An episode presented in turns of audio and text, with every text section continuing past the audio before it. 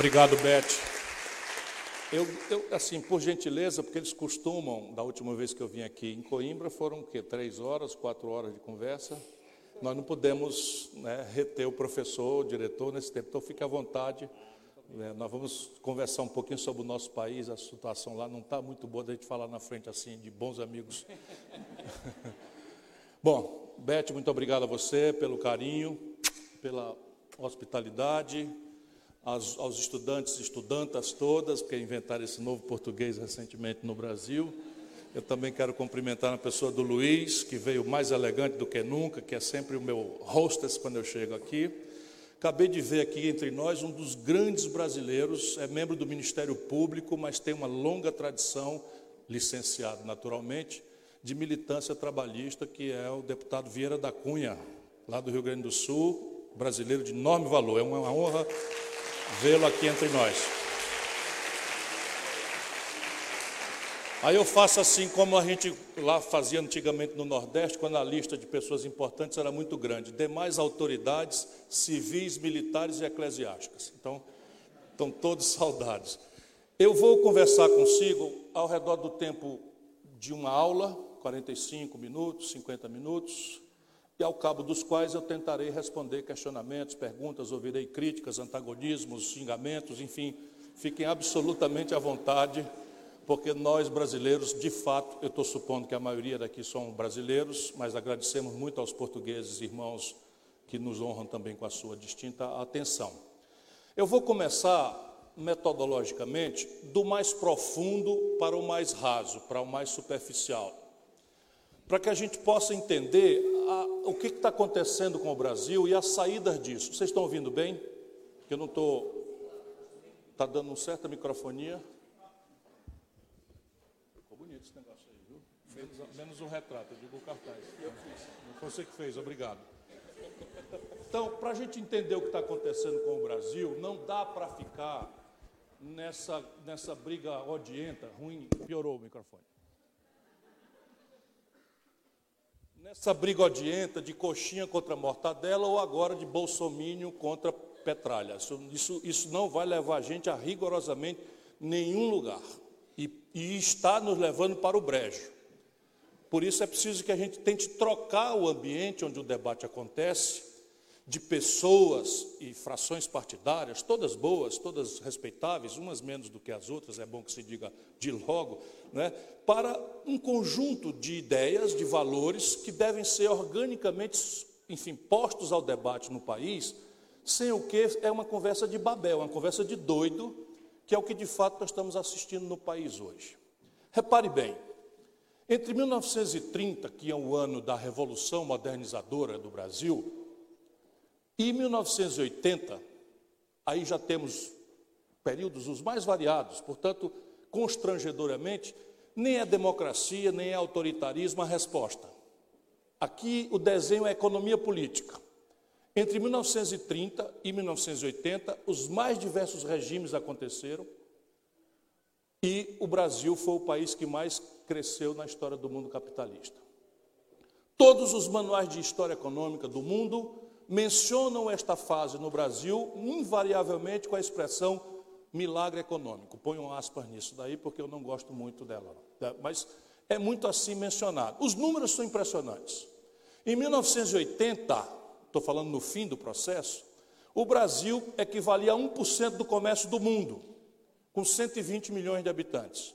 E a China nessa mesma data, representava 1% do comércio do mundo, portanto, igual ao Brasil, do ponto de vista econômico, já com 800 milhões de habitantes. Portanto, era um país muitas vezes mais pobre do que o Brasil. Hoje, só para vocês terem ideia, o Brasil representa 1% do comércio do mundo, com 206 milhões de habitantes, e a China já responde. O que, é que você quer? O que, é que tem a lapela? Que é que tem ele? Se falar de novo, eu tiro e jogo. Isso aqui é uma novidade da minha produção, então agora estou meio americano. Né? Eu estava dizendo que em 1980 o Brasil com 120 milhões era 1% e a China igual, só que a China com 800 milhões de habitantes. Hoje, o Brasil representa os mesmos 1% e a China já representa 12%. E em 10 anos a China representará 15% e o Brasil descerá de 1%.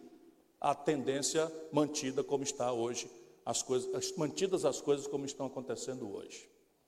Isto daqui não é um acidente. Isso daqui não é uma coisa que a gente possa compreender atribuindo a ciclos ilusórios de consumo felicitante, o dia seguinte do Plano Real, o primeiro governo Lula. Então, são momentos muito interessantes em que o Brasil escapa, mas se a gente fizer como um bom cientista faz, dar um passo para trás e observar o objeto com um distanciamento crítico, o fato prático é o seguinte: é que de 1980 para hoje, o Brasil cresce ridículos 2% ao ano em média. Essa é a média de crescimento do nosso país, do ano 80 até o ano 2018. 2% ao ano. Qual é a tragédia? Nós temos crescido quase isso a população no mesmo período. O Brasil cresce a população a uma média agora de 1,6, mas a gente vinha crescendo ao redor de 2% ao ano. Se eu cresço a economia 2 e eu, e eu cresço a população 2, o por cabeça mostra que o país está parado. Mas o por cabeça entre nós brasileiros é um dilema estatístico, ou é uma falácia, ou é uma coisa que não serve para nada tecnicamente, dada a peculiaríssima distribuição de renda do Brasil, que ninguém no mundo organizado conhece. Entre nós brasileiros, cinco pessoas, assim mesmo, não é 500 nem 5 mil, cinco pessoas, tenho repetido, têm a renda, a, a fortuna equivalente às posses de 100 milhões de brasileiros. Nós temos a pior concentração de renda entre todas as economias organizadas do mundo. Portanto, lá a estatística de per capita é assim: cabeça na geladeira, no freezer, pé no forno, temperatura média na barriga 36 graus. Não está explicando absolutamente nada. Mas vamos aceitar para argumentar que, mesmo assim, com todas as perversões na institucionalidade brasileira, que concentra renda profissionalmente, é um desenho institucional que concentra renda. Hoje eu tenho muita clareza de quais são os caminhos de subtração da renda de quem produz, de quem trabalha, para 10 mil famílias que vivem do rentismo sem pagar tributo nenhum, enquanto a maioria popular paga tributo desproporcionalmente, é, de forma regressiva no nosso país. O que, que aconteceu? Se o céu, abençoado pelo Cruzeiro do Sul, saudade monstra do Gael, é muito fofinho, pode sentar, não se preocupe não. Ah, ele que não para, o meu também não. Eu sei como é. Se quiser trazer ele para cá, eu tomo conta. Saudade do meu, eu estou com um de três anos também. Então, o, se o Cruzeiro do Sul é o mesmo, né? no céu é o mesmo, o chão é o mesmo, e o povo é o mesmo, com todas as suas contradições, eu amo o povo brasileiro, há quem deboche da nossa, da nossa mestiçagem, etc. Enfim, o que, que houve para o Brasil crescer a 10, 12, 14, 15, 20%? num período e agora a gente estagnar tanto tempo. Isso não é um acidente. É preciso que nós nos debrucemos para compreender as causas estruturais disso, sem o que todas as terapêuticas serão enganosas. Não é verdade? Você tem uma dor de barriga, ela pode ser simplesmente gases. Você tem uma dor de barriga, pode ser uma apendicite. Você tem uma dor de barriga, pode ser uma pancreatite. Você tem uma dor de barriga, pode ser uma sequela de cardíaca. Então, os sintomas é, superficiais não respondem ao, ao, ao, diagnóstico. E se você errar o diagnóstico, tratar uma pancreatite com, com um antiácido ou com um negócio para gases, você simplesmente não está tratando da doença. E é aqui que começa o drama brasileiro. Eu não estou fazendo história por fazer história, estou fazendo história para ver se a gente entendendo as estruturas causadoras do nosso momento brasileiro, na economia e na política, nós entramos num debate sobre uma terapêutica, sobre um remédio, sobre uma fórmula de intervenção que obedeça à nossa inteligência, à nossa observação empírica da vida do nosso país e não imaginar ilusoriamente que nós vamos entender o Brasil replicando com casca e tudo manuais já vencidos de economia política de Chicago, mais modernamente, ou mesmo um velho keynesianismo saudosista que não, não entendeu certas variâncias, certas mudanças profundas que a vida humana experimentou. Eu tenho para mim que o que explica remotamente esse enorme esforço, extraordinário esforço do Brasil ser o país que mais cresceu no mundo, nós vamos perder esse lugar para a China agora, é uma ideia de projeto nacional. Então, já começamos aqui, cada palavra dessa quer dizer uma coisa. Projeto é uma abominação para neoliberais. Nacional é uma abominação para liberais que imaginam e fazem a pedagogia disso. Ainda agora o Instituto Liberal lá do Brasil diz que eu cometi um erro sem querer quando eu denunciei que o trigo dos americanos subsidiado vai chegar mais barato no norte e nordeste brasileiro do que o trigo produzido no sul do Brasil. Aí só o Ciro, sem querer, se enganou e mostrou a virtude do, do liberalismo. Não, ele não me enganei, não é que o trigo do Rio Grande do Sul, o Nordeste paga com real. E o trigo dos americanos a gente paga com dólar que não tem. E essa é a grande questão, e além da questão do emprego, né, que é uma coisa assim que dramatizou-se no mundo e no Brasil muito precocemente também se dramatizou. Fecha parênteses, voltemos. Projeto nacional. O que era o projeto nacional? Eu vou ser breve, muito breve, porque o que interessa é o avanço, e eu ainda estou naquela parte mais chata do, do, de examinar o problema brasileiro, da, do profundo para o raso. O Brasil era nada em 1930, nada, nada mesmo, sob o ponto de vista econômico. Nós éramos uma economia assentada na monocultura do café, lá para baixo, e da cana-de-açúcar lá para cima. E mais nada. Não é? Toda a nossa estrutura uh, básica de produção, nosso povo era 82% rural, apenas 18% moravam nas cidades, ali no ano 30, e o Brasil revolucionou-se, porque a elite do tempo imaginou, sob influência de Keynes, imaginou um projeto nacional, e o objetivo desse projeto nacional era modernizar o Brasil.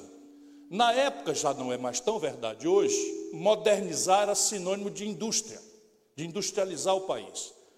Qual indústria nós íamos buscar? Ora, substituindo importações, pensaram os do tempo. Por quê? Porque se eu estou comprando um milhão de facas de aço do estrangeiro por, por, por década ou por, por, por, por cinco anos, está óbvio que eu posso fazer uma fábrica de facas, e eu estou falando disso mesmo, o Brasil não tinha nada industrial. As facas que nós usávamos eram artesanais.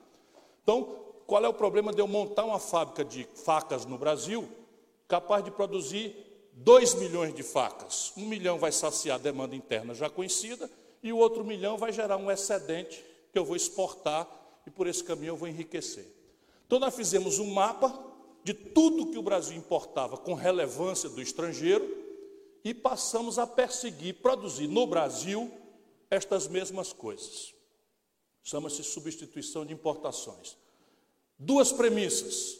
O Brasil, lá como hoje, não tinha capital.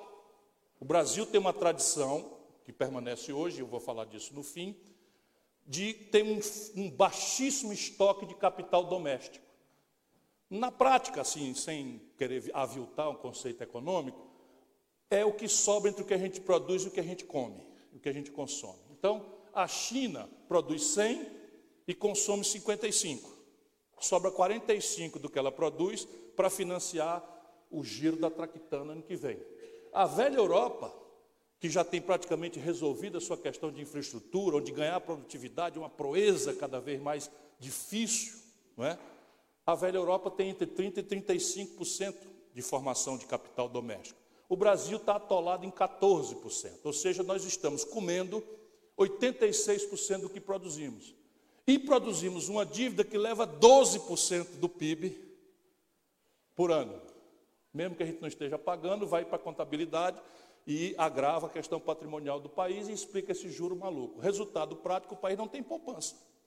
Naquela época também não tínhamos. Os do tempo resolveram substituir a tarefa política arriscada e complexa, lá como hoje, de construir o capital doméstico brasileiro, e substituir isso pelo acesso ao dinheiro dos outros. Funda-se uma lógica de endividamento externo do país. Em homenagem aos do tempo, é bom que se diga que o capital da época tinha uma personalidade completamente diferente do que tem hoje. Era muito comum você encontrar contratos de, de, de financiamento do Brasil em que a gente tomava o dinheiro emprestado hoje, tinha três anos de carência, ou seja, só começava a ser obrigado a pagar daqui três anos, e tinha 12 anos, em média, de prazo para pagar em prestações o que você tomou emprestado. E o juro médio de 3% ao ano. Só para vocês terem uma ideia, hoje no Brasil, para quem usa um cartão de crédito, nós estamos pagando 486% de juro ao ano. A gente tomava dinheiro emprestado a 3 ao ano. Então pensaram do tempo, qual é o erro? Eu tomo um bilhão de dólares emprestado nessa condição de valsa, abro uma Petróleo Brás, a Petrobras, e ela, com três anos do, do recurso, quando eu precisar pagar, o faturamento de um ano dela paga o que eu estou devendo, ainda tenho 12 anos para pagar. Compreendem? Da... Esse é o lindo. Daí danaram a tomar dinheiro emprestado e abrir Braz, para fundar o Brasil moderno. A indústria e a, e a infraestrutura ela correlata. Né? Eletricidade Braz, Estrada Braz, é, enfim, todos os Braz que nós conhecemos no país.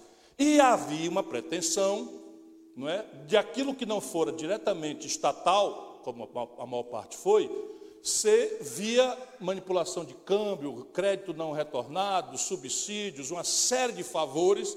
Existia uma ideia revolucionária, nos de então, de fundar uma burguesia nacional urbana que não tínhamos. Porque a burguesia que tínhamos era uma burguesia rural, ultra-reacionária, agarrada né, na velha república, no, no, no, na manipulação das oligarquias rurais, e assentada na monocultura e no latifúndio, como resultado do escravismo renitente. Nós somos o último país do Ocidente a abolir a escravidão, o Brasil. Né? Então, essa, essa, essa burguesia não prestava mais para nada, de pensavam os revolucionários. É preciso criar uma nova burguesia, ainda que seja à custa de dinheiro público, para que essa burguesia seja capaz de operar o nacional desenvolvimentismo à brasileira. Primeira premissa, dinheiro dos outros. A segunda premissa, só dá para ver hoje, é que na data a lógica de substituir importações encontrava a realidade com as tecnologias se sucedendo com muita lentidão.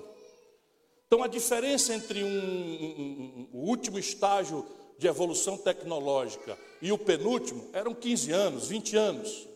Então pensaram do tempo, qual é o problema? Eu saio, eu saio atrasado na maratona tecnológica, copio essa, essa tecnologia atrasada, mas eu, aos 10, 15 anos, eu fico contemporâneo do estado da arte por mais 10 anos.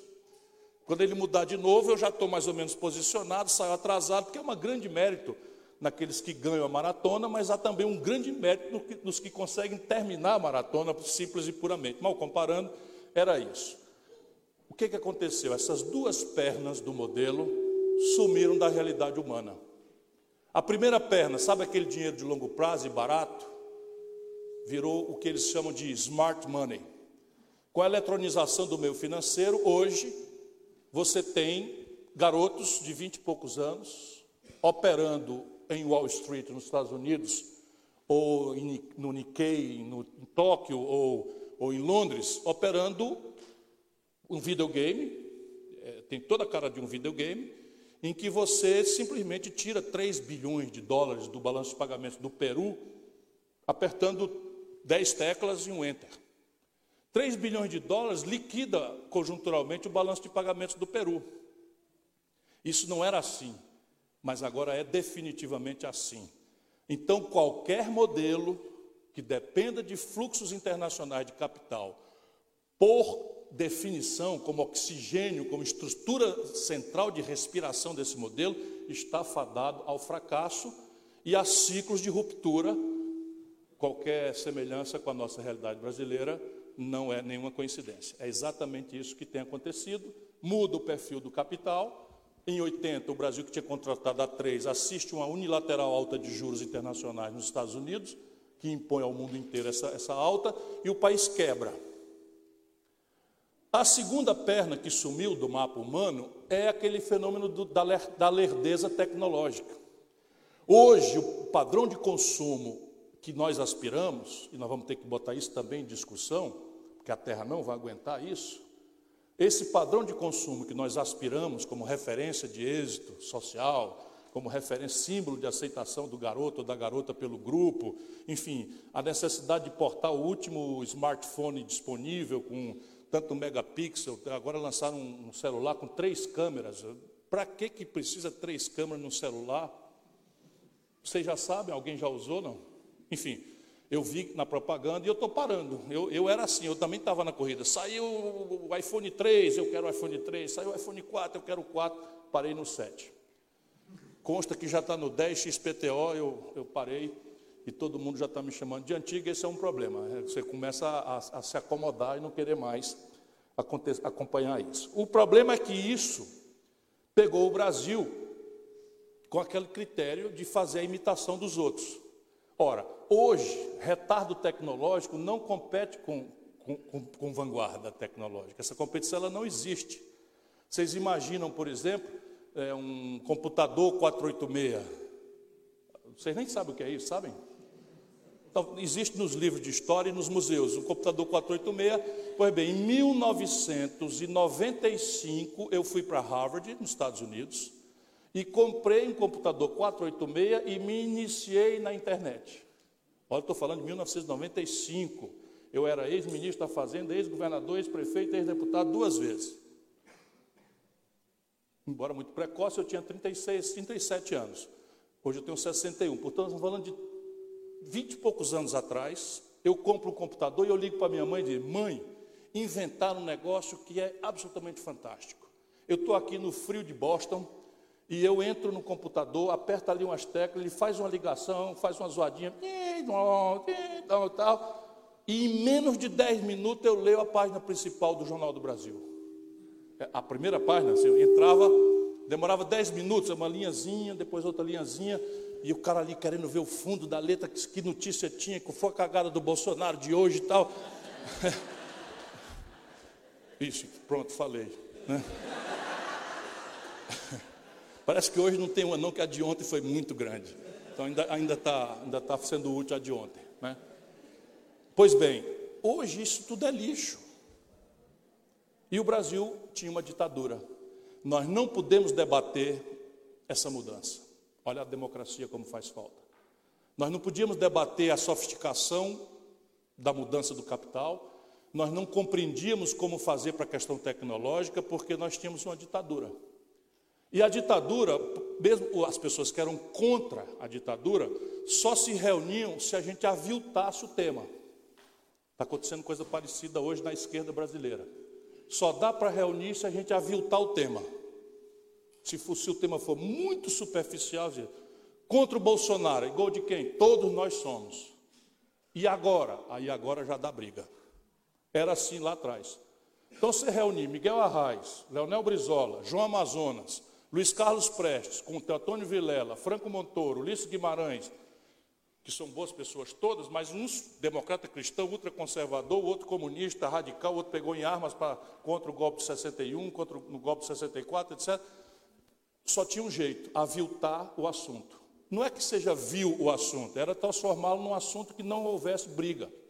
E qual era o assunto que não tinha briga? Definitivamente não era economia era o temário institucional, eleição direta, anistia, constituinte. Ganhamos todas.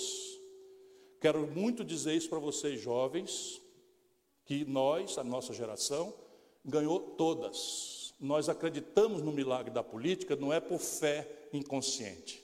Nós ganhamos todas.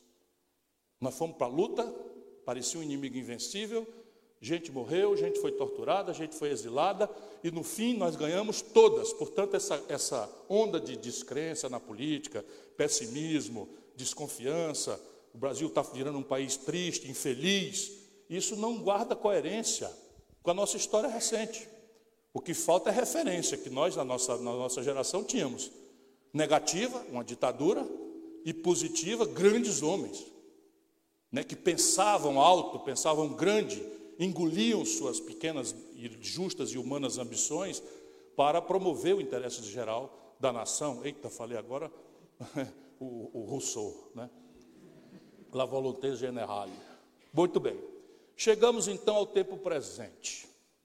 O tempo presente nos obriga a refletir agora um pouco mais equilibradamente, né, menos, menos profundamente, sobre o que, que aconteceu com o país o Brasil perdeu o passo do desenvolvimento. Isso é absolutamente flagrante. Nós perdemos o passo do desenvolvimento nacional. Os números são contundentes. E nós alimentamos a ilusão de que esse passo não foi definitivo e estruturalmente perdido, porque nós tivemos uma outra emergência depois da ditadura. Qual foi a outra emergência depois da ditadura? A febre do colapso do modelo econômico. E todo mundo sabe que febre não é em si, se não for uma dengue, uma zika, não é em si uma doença. A febre é um sinal, é um, é um anúncio que o organismo manda para a nossa inteligência de que algum eh, fator psicológico ou, ou, ou algum fator é, é, infeccioso está atuando no organismo. Portanto, a febre é uma lembrança, é um sinal, é um aviso, mas o problema mesmo não é a febre, é a infecção. Então, como o modelo velho morre, se arrebenta e nós não temos condição de entendê-lo por conta dessa, dessa digressão da ditadura versus o aviltamento, a simplificação da agenda de regionalização do país, nós pagamos o preço. Qual foi o preço agora? Inflação altíssima. E aí vem as curiosidades brasileiras que os economistas precisam entender o Brasil, que nenhum manual explica. Todo mundo que experimentou inflação alta, em muito rápido espaço de tempo, viu o regime político mudar. No mínimo, a transição de partido no poder. E não raro, revoluções extraordinariamente traumáticas produzidas pelo fenômeno superinflacionário. Por quê? Porque a inflação, ela mesma, é uma doença da moeda. E ao ser uma doença da moeda, ela empobrece todo mundo, inclusive a burguesia, que tem sua reserva de valor corroída.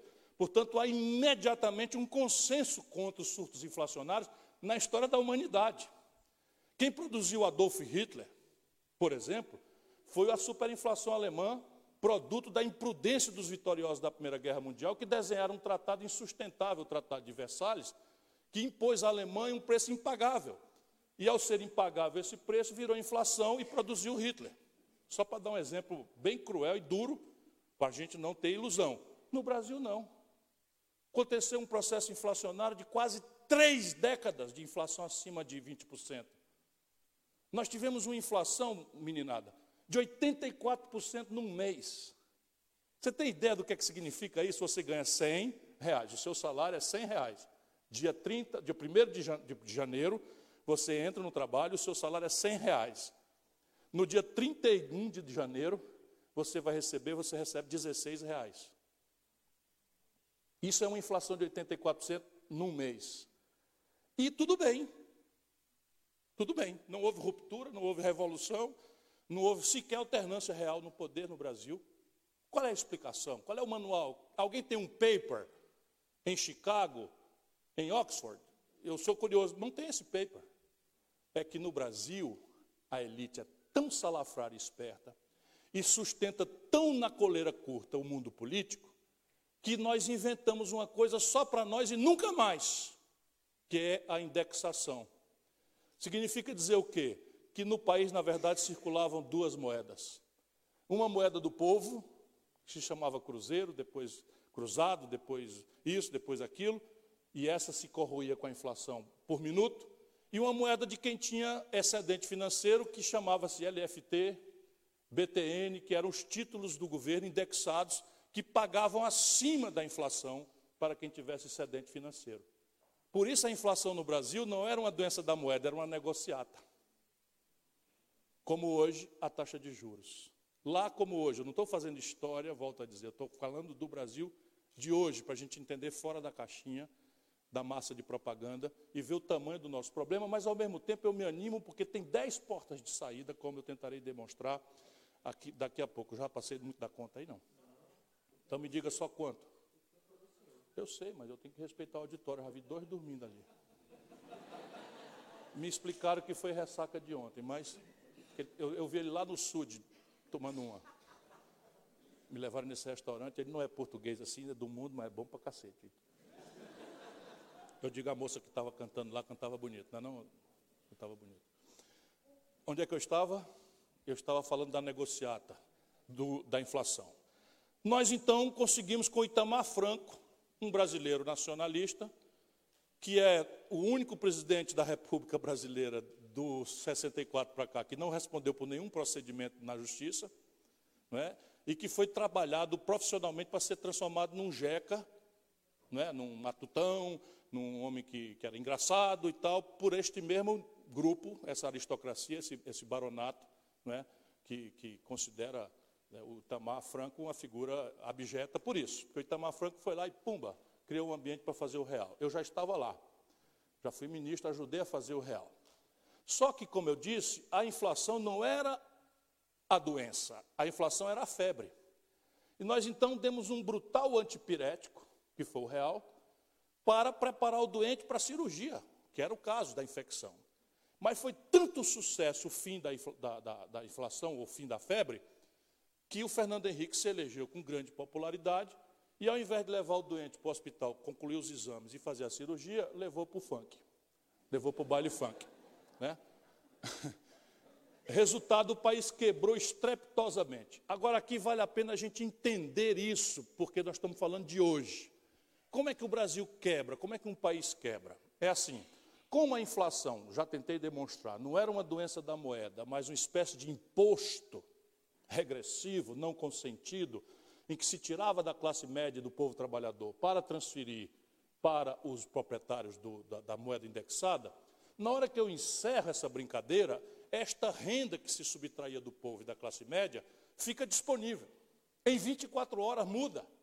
Porque se eu tinha um salário de 100 e perdi 84% do valor dele num mês, e de repente eu não perco mais nada, o meu salário passa a valer muito mais. Mas eu acho que isso daí é truque dos políticos para ganhar a eleição.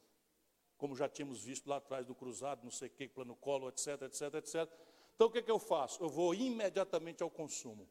Em 48 horas aumenta a renda e em 48 horas explode o consumo. O país vem se desindustrializando desde os anos 80. Nós éramos a 15ª economia industrial do mundo. O nosso produto industrial em 80 era a soma do produto industrial da China. Olha esse dado. O produto industrial do Brasil em 80 equivalia ao produto industrial da China, de Singapura, do Vietnã, da Malásia e da Coreia do Sul juntos. Juntos. Hoje o produto industrial chinês é 10 vezes maior do que o Brasil. Isso é de 80, ontem para cá, do ponto de vista do tempo histórico. Então o Brasil pesadamente se desindustrializa e o consumo explode. E esse consumo que explode se refere a esse padrão novo de felicidade consumista, que é acessar esse padrão maravilhoso industrial. Novos materiais, semicondutores, química fina, eletroeletrônico, é, enfim, meios de diagnóstico médico modernos, não é trivial. Resultado, aparece um rombo na conta do país com o estrangeiro, e um belo dia esse rombo se precifica. Como é que se precifica o rombo que o país não tem mais condição de pagar a dívida, a, a conta externa em dólar? É no valor da sua moeda comparado com a moeda de circulação internacional, que é o dólar.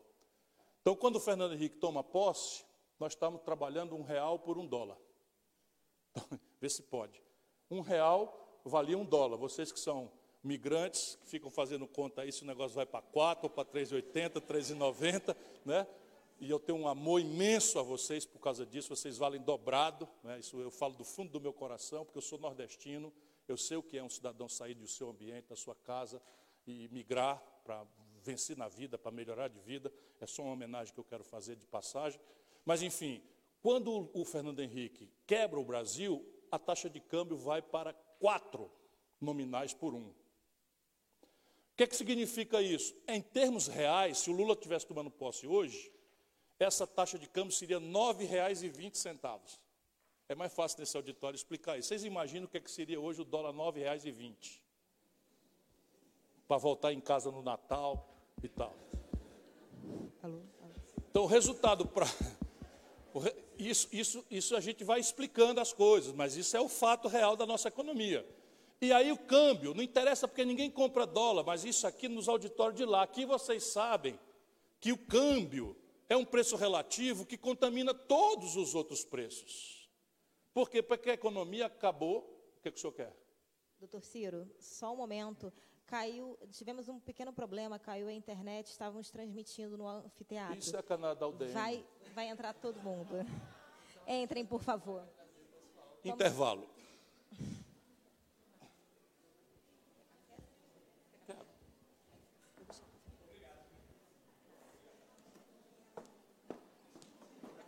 Olha a nossa submissão à tecnologia.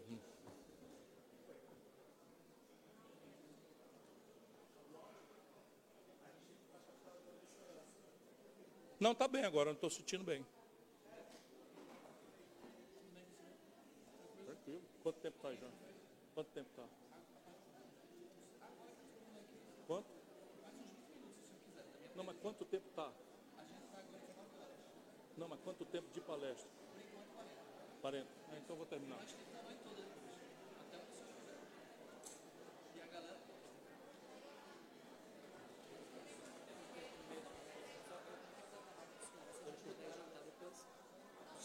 Não, eu quero, mas quem vai? Pouca gente. Quem? Eu, Beth, o senhor, o Rocha, o Cardona, a sua esposa, a Luísa. Combina com a Gisele, eu quero. Eu quero. pessoas. É, então-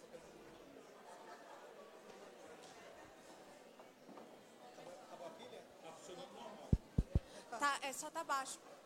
Mas já. E o outro? Aqui já, já. Eu já aumentei. Eu já aumentei, já aumentei. É porque aqui, ó, tem Ah, que ótimo. Só, agora só explica pra ele que pode dar ressonância, ele fala muito alto. Ok.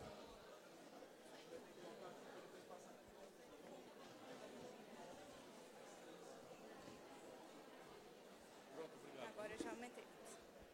Só, só que agora tá um pouquinho mais alto. Mas Tá. se eu falar mais alto-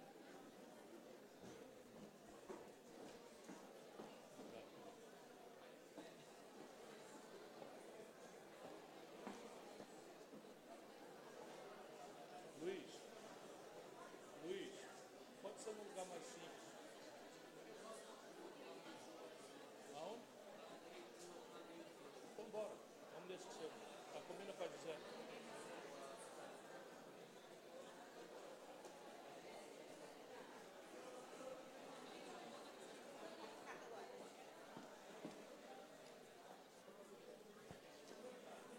Cadê, cadê o Caio? Vamos tirar aquela foto do Nilo que tá muito sério. Leva você. Tirar aquela foto que tá muito sério. que Vai palestrar.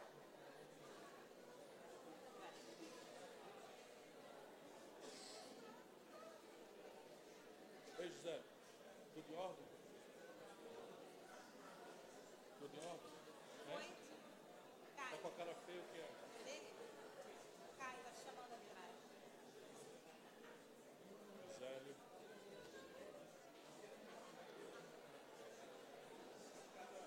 Pronto? Acabou o intervalo. Trocar?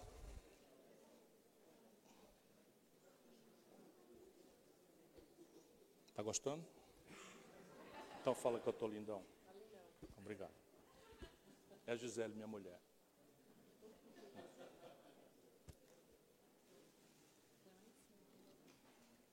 Vou botar aqui mesmo ela amanhã, porque eu tô.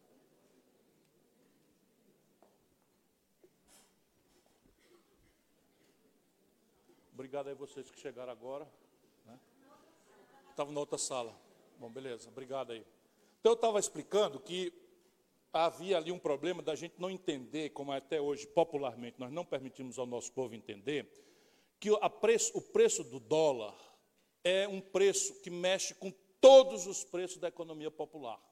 Mais cedo, mais imediatamente ou um pouquinho mais demorado. Por quê? Nós desindustrializamos o Brasil e, ao desindustrializar, nós estamos absolutamente dependentes da importação de tudo. Então vamos lá, o Brasil não produz trigo com suficiência. E quem me ouve sabe que nesse momento eu faço uma, brincadeira. Ninguém do povão compra, compra, compra pão- trigo, compra dólar, mas come pão. E como a gente não produz trigo suficiente, a gente compra trigo do estrangeiro. Agora vai piorar com o nosso presidente, que deu uma cota de 750 mil toneladas de, para os americanos empurrarem trigo para o Brasil subsidiado. Vão acabar de liquidar a triticultura brasileira. Rio Grande do Sul, Paraná e Santa Catarina, que votaram a conta de 80% no coiso. né? E eu não os condeno, eu até compreendo com o meu coração quais são as razões pelas quais essa gente tão trabalhadora, tão valorosa, embora de pendor mais conservador, tenha feito essa imprudência. Foram enganados, portanto, são vítimas, não são propriamente culpados, tirando aqueles 5% de imbecil que toda a sociedade tem. né? 7% de, de imbecil que toda a sociedade, infelizmente, tem. 7% de, de imbecil, de idiota, todo, toda a sociedade tem que conviver com elas. Que a Áustria nos socorra, porque não é só o Brasil, né, que está acontecendo esse fenômeno. Bom, a França, a velha França, andou quase frequentando o precipício também, e, portanto, é um assunto mais complexo do que a gente pode supor. Então, a gente precisa ajudar o povo a entender que nossos remédios todos são comprados de fora. Se são comprados de fora, mais cedo ou mais tarde subiu o dólar, sobe o remédio. A gente anda de ônibus, não compra dólar, mas o preço do ônibus é uma variável do diesel. O Brasil abriu mão da sua capacidade de refino e está importando volumosos e crescentes volumes de diesel e gasolina do estrangeiro, dos Estados Unidos. Um semi-elaborado. Portanto, subiu o diesel, vai ter preço de passagem para estudante. Lembra 2013? As manifestações? Já era este fenômeno acontecendo, porque o Brasil tem um buraco na sua conta com o estrangeiro que nos proíbe de crescer, como eu voltarei a comentar agora. Por agora fica muito claro que quando o Lula toma posse, por exemplo, então, o primeiro ciclo de, de, de, de, consumo felicitante foi o Fernando Henrique com o fim do imposto inflacionário. Fim do imposto inflacionário, todo mundo melhora de renda, todo mundo vai ao consumo, fica feliz da vida, gratifica o, ele, o, o, o poderoso do dia, deu-se a reeleição. Como isso não se sustenta, o país quebra. E quebra como? O Lula toma posse com a taxa de câmbio a R$ 9,20 a valor de hoje. Uma parte disso era especulativo, outra parte estrutural, que é o déficit. O Brasil entra numa recessão, no comecinho do governo Lula, e o componente especulativo vai sumindo. O resultado prático, para acelerar um pouco a nossa conversa, quando Lula, oito anos depois, entrega o Brasil para Dilma, a taxa de câmbio a valor constante estava R$ 1,75 por dólar. Então, na prática, o povo brasileiro, na constância do governo Lula, aumentou quase quatro vezes o seu poder de consumo. Portanto, foi um outro ciclo de consumo felicitante, muito agradável, que tende a gratificar, ou como tende, a, a quase beatificar, a santificar aquele cidadão que fez aquilo, só que, de novo, não se sustenta. Dá-se o boom de consumo, o país explode as importações, porque o consumo não tem retaguarda local de produção, e por que não quebrou na mão do Lula? Porque a China, nesse período, saindo daquele empate com o Brasil, explode e tem uma complementariedade que estão jogando no lixo agora por burrice da inacreditável política externa brasileira, dos loucos boçais que nos governam, e é preciso começar a aumentar a voz nesse ponto, porque aqui não se trata de brinquedo. Nós, a China, compra tudo do Brasil e comprava com grandes volumes. Resultado prático: o superávit no nosso balanço de pagamentos agroindustrial e de mineração pagava o buraco industrial por um preço artificialmente alto. Eu dou os números para vocês. Quando a Dilma tomou posse, nós estávamos vendendo uma tonelada de minério de ferro in natura por 190 dólares. Quando ela sofreu o golpe, nós estávamos vendendo a mesma tonelada por 38 dólares. Quando o Lula entregou para Dilma, nós estávamos vendendo um barril de petróleo por 110 dólares. Quando a Dilma foi derrubada, vendemos o mesmo barril de petróleo por 30. Então, repare bem: o Lula explodiu o consumo via taxa de câmbio, o país se industrializa pesadamente, continua se desindustrializando, não foi ele que inventou isso, mas se agravou muito, porque quando a taxa de câmbio estimula assim o consumo, ela desalinha a produção e a capacidade de exportar. Então fica mais barato você sair de São Paulo para Miami do que sair de São Paulo para Fortaleza. Quando todo mundo sabe que Fortaleza é muitas vezes melhor do que Miami. Senão, não era lá que tinham botado. Não, é não conterrâneo? Senão, senão, não era lá que tinham botado um, um, um trono do Game of Thrones, como botaram agora lá. Né? E o resultado prático é que fica muito barato importar e fica muito caro exportar. E o país então continua quebrando.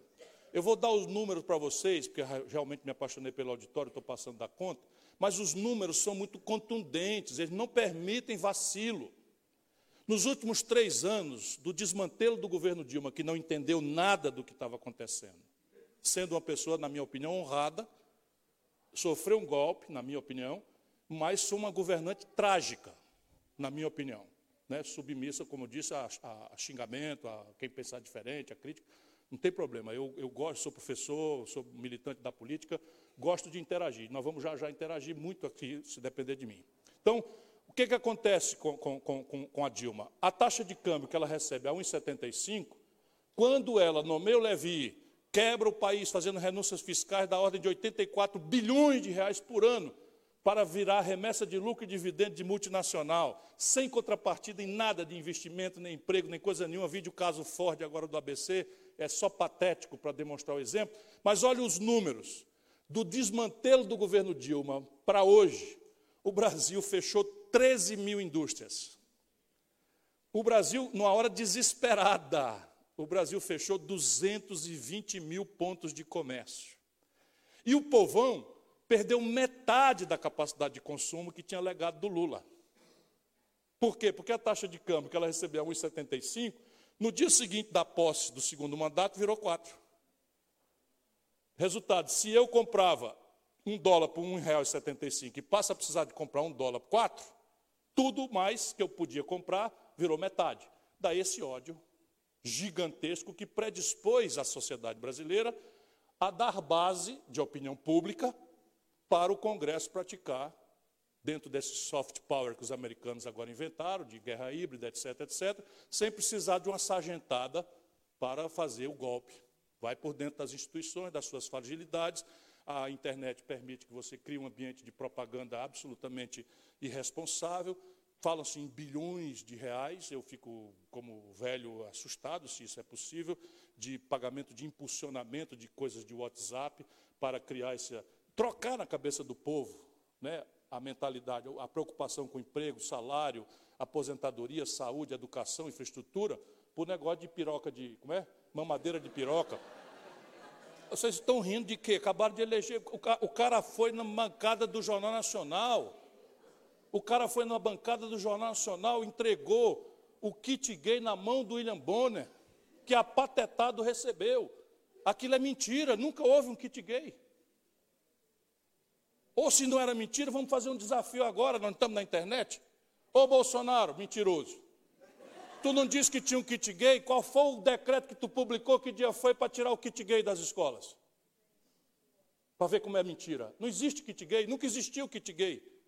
Mas qual é a ideia? A ideia é o seguinte: é que o nosso povo, que está ligado na nossa agenda, quando se trata de emprego, salário, saúde, educação, segurança, muda a cabeça se eu vou começar com essas coisas identitárias de costumes. Muda completamente, porque o nosso povo é crescentemente fundamentalista, não é? crescentemente neopentecostal, evangélico, carismático dos movimentos do católico, etc, etc. E isto é um fenômeno. Nós não podemos repudiar nosso povo, não podemos chamar nosso povo de fascista. Espera aí um pouquinho, 68% do povo de São Paulo votou no Bolsonaro. Nós vamos chamar 68% do povo de São Paulo de fascista e não vamos fazer uma autocrítica nossa de não termos sido capazes de entender o nosso povo por egoísmo, por politicagem, por identitarismo, bem intencionado que seja, mas absolutamente descomprometido com a vida do nosso povo. 78% do povo do Rio de Janeiro e de Minas Gerais votou no Bolsonaro, que deram sequenciadas vitórias ao, ao, ao campo progressista a Dilma ganhou do Aécio em Minas. Aí agora vota 78% e a culpa é do Bolsonaro. Na minha mente, já estou começando a chegar no raso, a culpa é nossa. Porque que a direita faça o que ela sempre soube fazer no mundo, mentir, corromper, isso a gente já sabe que é assim. E nós? Que papel nós tomamos? E o Brasil chegou então ao tempo presente. O tempo presente nos obriga, pelo que eu tentei demonstrar, apoia em debate um novo projeto nacional de desenvolvimento. Projeto supõe planejamento, meta, avaliação, controle, supervisão, prêmios, punições. Assim mesmo, como eu estou dizendo, planejamento, o laissez-faire do, do anúncio neoliberal nunca fez prosperar nenhuma sociedade do planeta.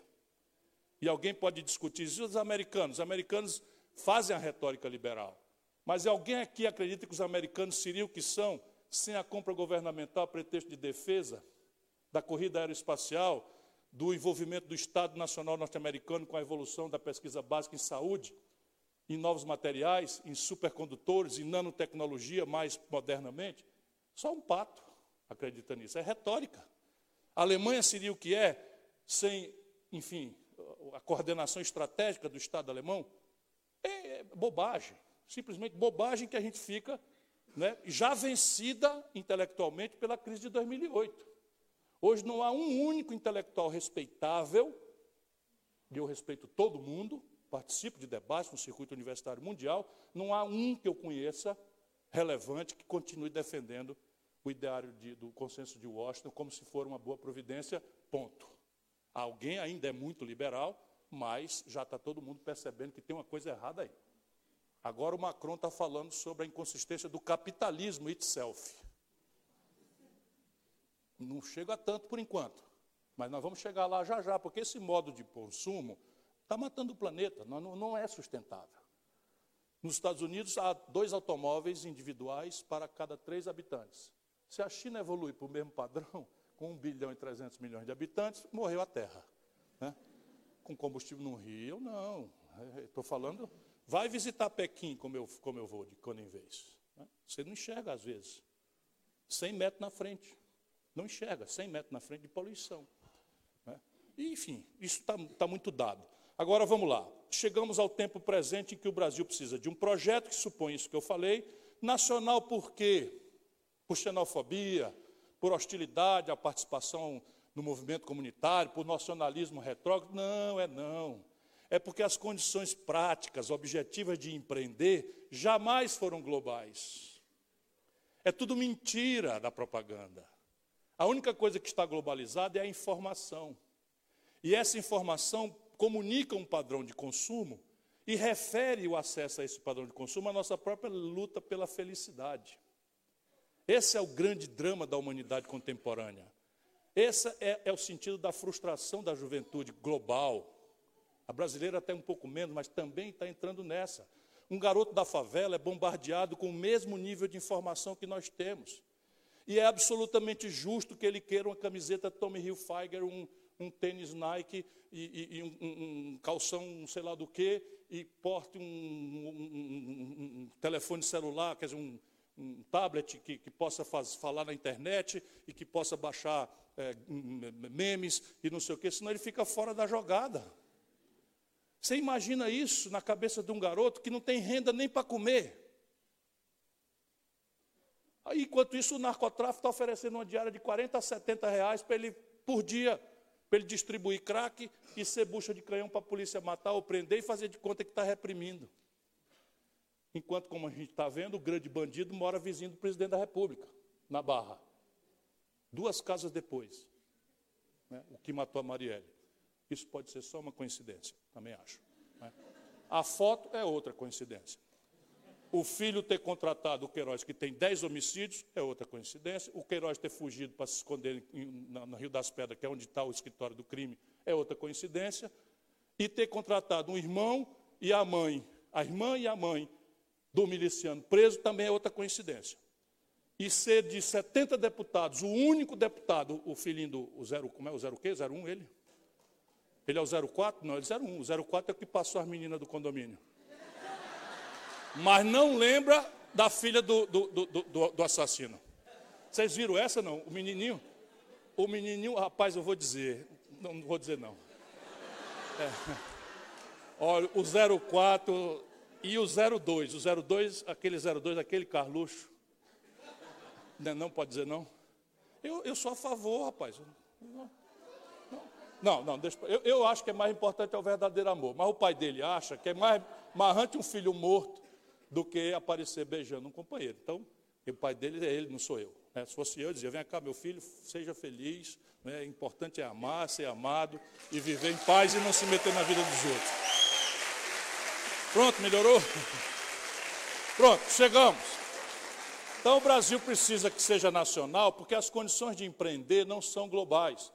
Nem a personalidade do capital, como eu demonstrei, nem o preço do dinheiro são globais. Enquanto, por exemplo, o Bill Gates, fundou a Microsoft com um negócio que nem sequer o correspondente em português tem a expressão, dinheiro chamado Venture Capital. Quer sabe o quê? Um garoto como vocês, uma garota, com a cabeça de empreender, vai num fundo de Venture Capital, apresenta a ideia, se a ideia for boa, embora inovadora e audaciosa, o fundo se associa, não precisa de garantia, não precisa de juro, não tem empréstimo, se associa. Se o empreendimento der certo, ele se remunera com um pedaço do negócio que deu certo. Se micar, mica essa parte do fundo, porque ele vai ganhar nos outros. Assim nasceu Microsoft, Google, assim nasceu é, é, Apple, assim nasceu. É, enfim, todas essas novas startups estão nascendo no Brasil, não tem nem sequer o, o, a expressão em português, para você dizer. Lá em Santa Catarina eu achei um fundozinho de venture capital, e sei lá onde mais achei, outro mas não tem, simplesmente. A outra condição também já mencionei, posso ser mais telegráfico: tecnologia não é global. Pelo contrário, crescentemente a tecnologia está tá, tá produzindo assimetrias na condição de viver intranacional. Quem quiser ver o que eu estou falando, vai à Califórnia, nos Estados Unidos. Você chega no Vale do Silício, você tem as empresas tipo Google, não tem mais essa relação de hierarquia de trabalho, não tem mais horário de trabalho. O ambiente de trabalho tem rede, tem mesa de ping-pong, tem cerveja, tem tudo, porque o que, o que, o que o camarada quer é que ele cumpra a tarefa e que inove.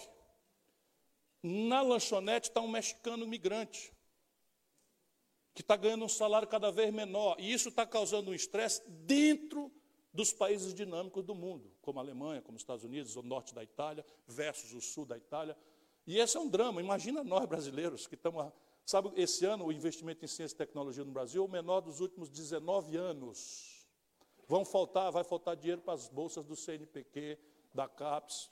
Quem tiver aí, vá se preparando, porque vai dar problema. Nós vamos brigar para resolver, mas está desse jeito. Né? Depois você tem a questão de escala, e com isso eu termino. Opa, obrigado. Escala é o seguinte: quando a gente vai na feira e chega lá, o camarada diz, se for no Brasil especialmente, o camarada diz assim: leva aí, freguês, a banana está muito boa hoje. Uma custa um real. Três custa dois reais. Cinco custa quatro reais. Ou seja, quanto mais a quantidade aumenta, mais barato fica, porque ele ganha por, pela multiplicação dos pequenos pedaços. Isso é o que os economistas chamam de ganho de escala. E a escala da economia é dada pelo perfil remoto da distribuição de renda, a rigor, de cada país. Então, na China, por exemplo, todas as empresas que se projetam para o comércio exterior operam em gigantesca escala. E no Brasil, sete em cada dez empregos vêm de pequena empresa, que por definição trabalha em pequena escala. Se você pegar uma empresa, por exemplo, de jeans da China, que produz um bilhão de unidades por mês, ela chega mais barata em Caruaru, na Sulanca de Caruaru, do que custa produzir lá. Porque, invariavelmente, o preço final de um bem ou serviço produzido em gigantesca quantidade é mais barato do que custa produzir a mesma coisa, ou similar, em pequena quantidade. E essa é a característica do Brasil. Ponto. Paro aqui ou, ou vamos para uma terapêutica rápida para não terminar assim tão uma terapêutica rápida. Para fazer esse projeto, nós precisamos ter três tarefas que estão indiciadas.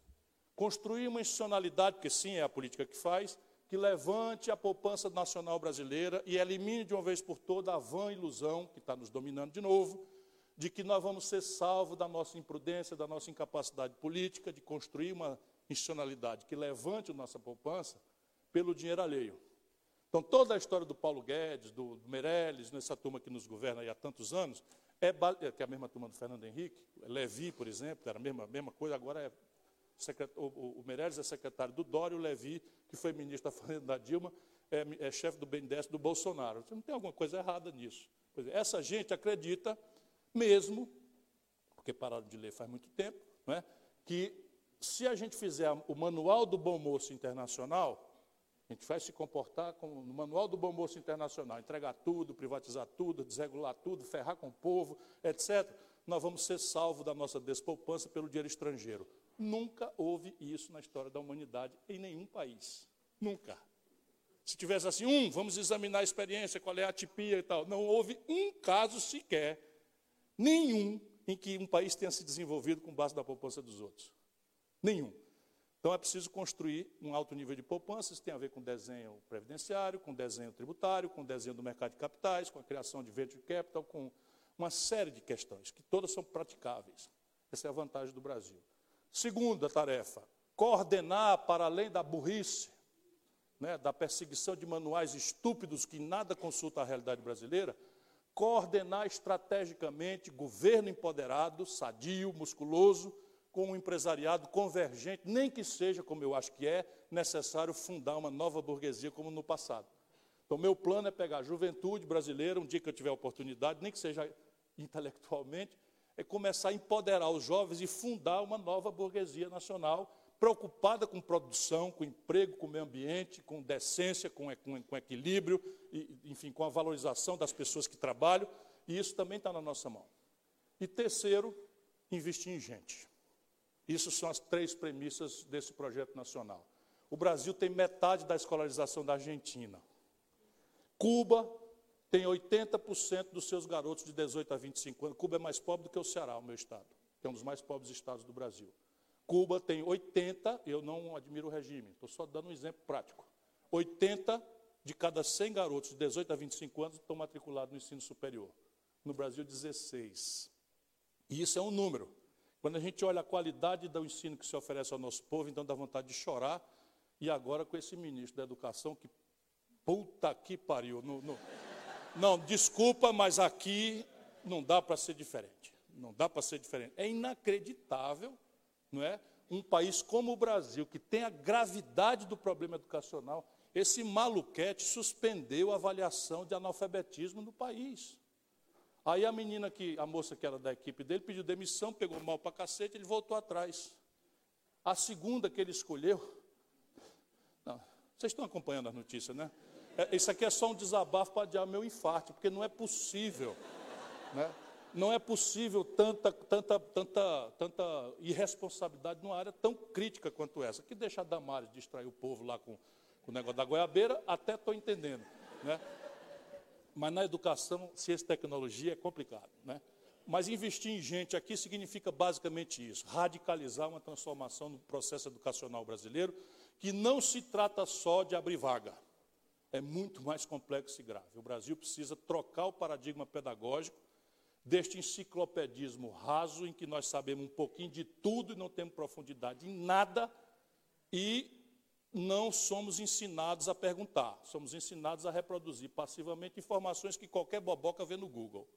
Então, isso não é educação mais modernamente, e isso exige todo um esforço de motivação, retreinamento, qualificação, melhoria de vencimento, que nós estamos experimentando fazer no Ceará, que é um dos estados mais pobres do Brasil, e que está funcionando brilhantemente. Depois vocês pesquisem para ver como é muito mais uma decisão, um comprometimento verdadeiro da política, da coesão política da comunidade com esse assunto, do que propriamente problemas de orçamento ou de gestão, etc, etc.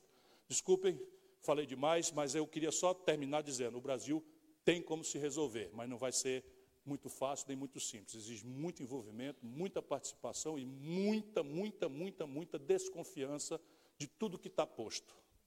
Tudo que está posto não vale nada. Nós precisamos pensar com a nossa própria inteligência, o que não nos dispensa de ler a inteligência dos outros. Mas é preciso ler a inteligência dos outros, mas olhar nossa realidade com a inteligência do brasileiro. Obrigado por sua atenção.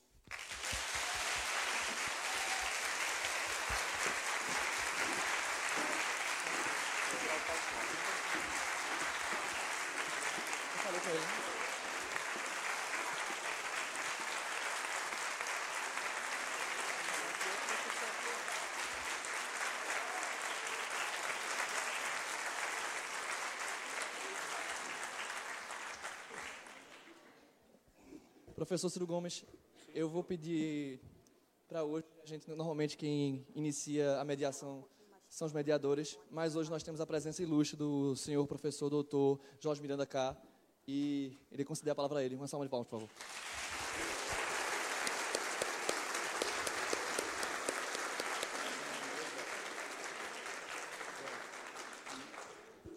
Muito obrigado.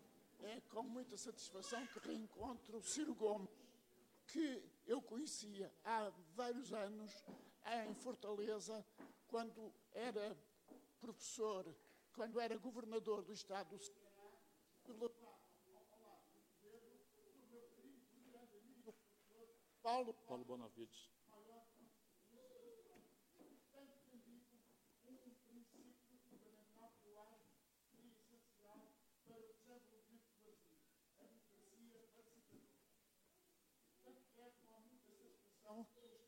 Com Ciro Gomes.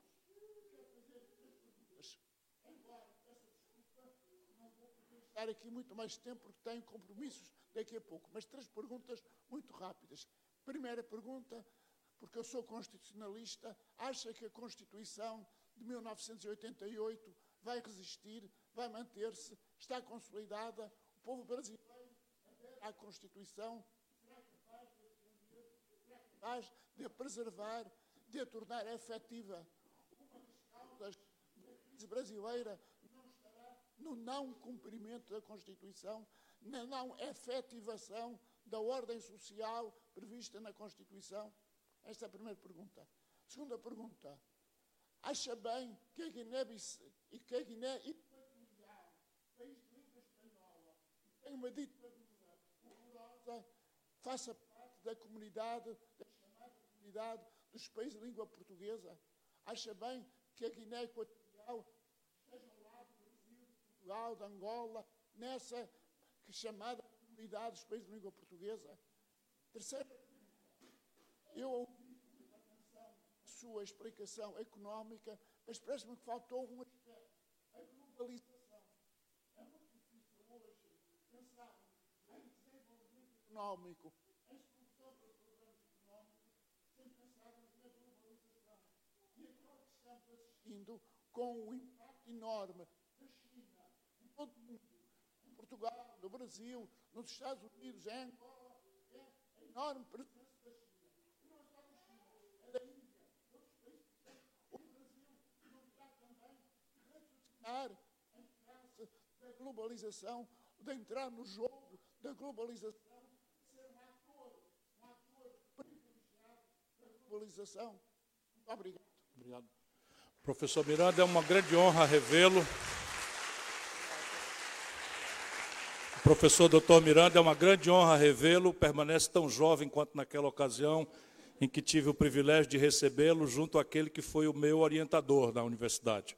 Eu fui monitor do professor Paulo Bonavides e sou dele um grande amigo, enfim, unilateralmente, tenho por ele uma admiração imensa e vou relatar essa sua referência elogiosa a ele como, sem dúvida, o maior constitucionalista brasileiro.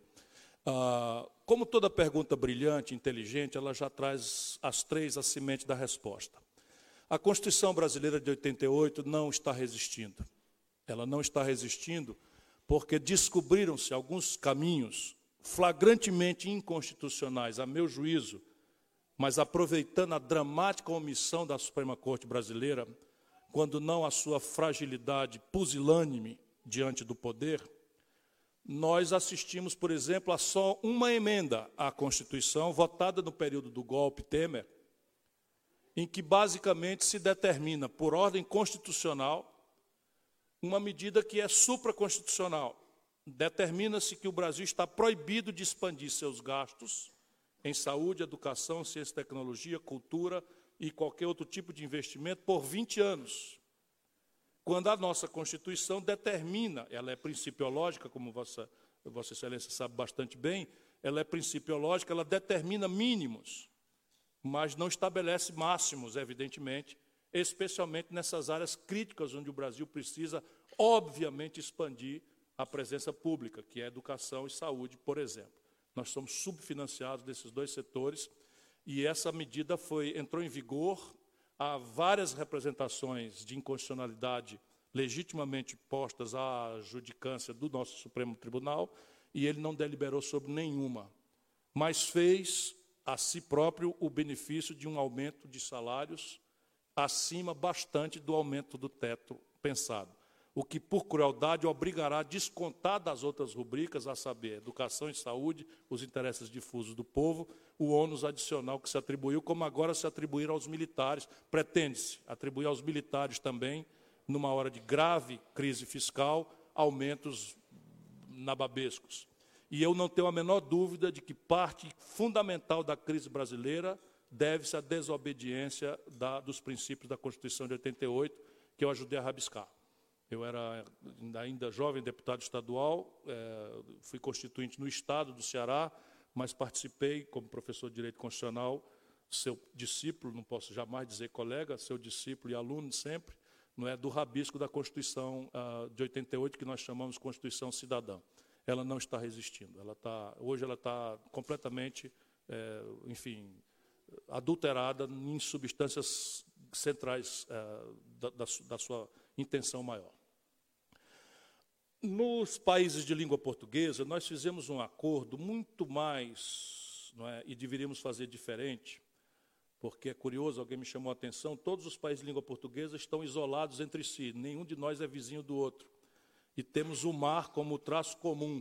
É? Portanto, deveríamos andar adiante, é? para, e eu até ganhei um livro hoje, vou estudá-lo com muita, muita. Porque nós devíamos aprofundar os laços econômicos, e não fizemos.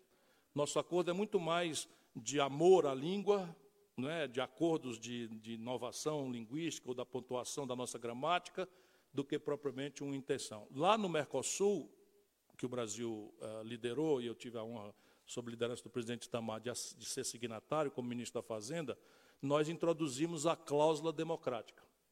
De maneira que, por exemplo, hoje a Venezuela está suspensa do Mercosul, porque a maioria dos países do Mercosul, invocando a cláusula democrática, não reconhecem o regime mais, o regime Maduro, como democrático. Embora, evidentemente, nós não tenhamos entrado na loucura né, que o governo brasileiro entrou, junto com os norte-americanos, de reconhecer o Guaidó, que não teve voto de ninguém, como chefe de Estado venezuelano. Nós não, não concordamos. Então, acho que os países de língua portuguesa deveriam aproximar-se mais integrar-se mais e introduzir uma cláusula democrática para que a abominação da ditadura, do genocídio, da tortura e da violência contra os direitos humanos possa ser abolida com constrangimento já previamente imaginado e não ao sabor das potências internacionais e as conveniências muito mais ditadas por apetite por petróleo do que por qualquer amor à vida do povo, como Moçambique agora está vendo com muita dor.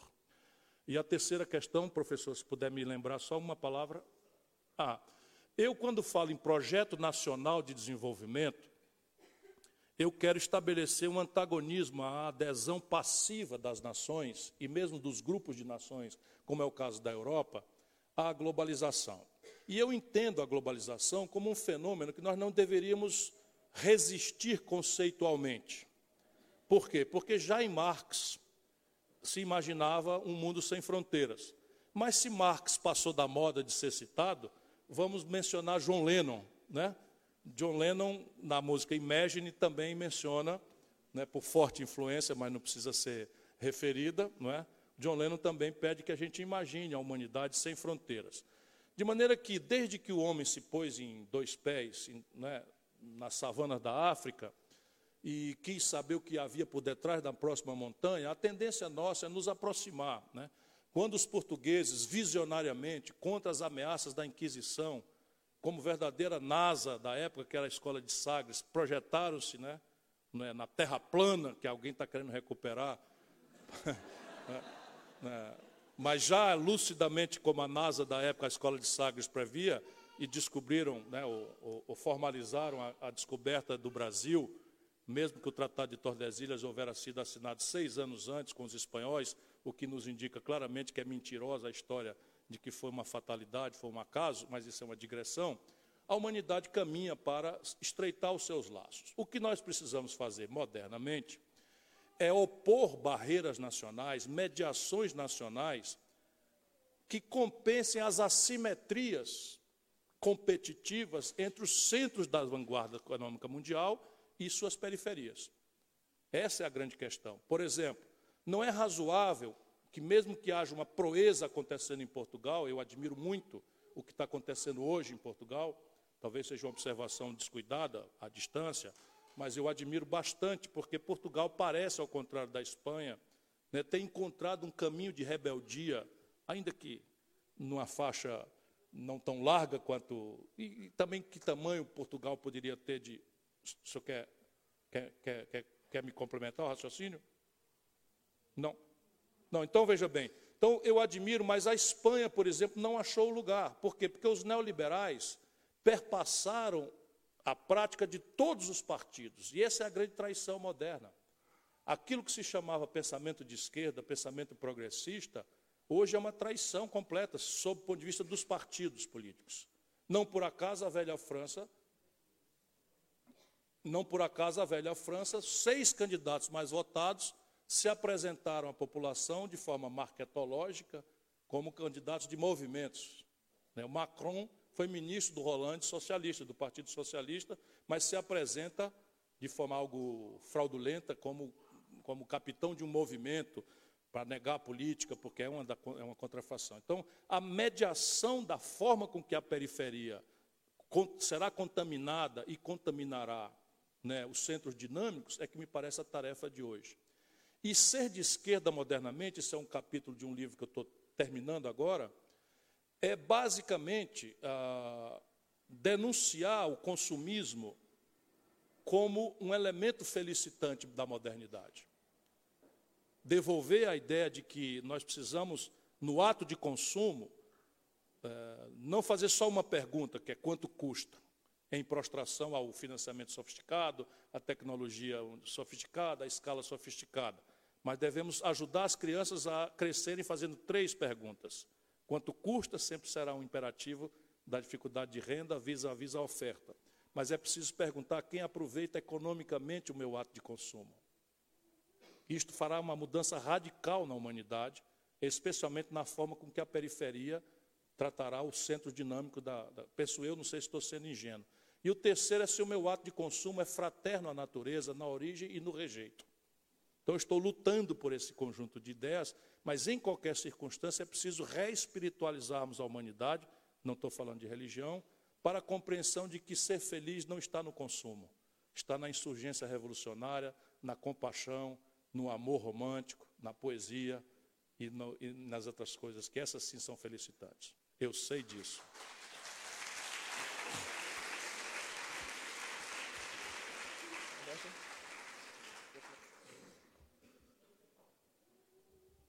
Agradeço muito as suas respostas, muito obrigado. Peço imensas Fique à vontade, agora- por favor, professor. Agora tenho que ir embora porque Claro. tenho um compromisso. Peço Foi uma grande honra revê-lo. Grande- honra. Muito Um obrigado. abraço.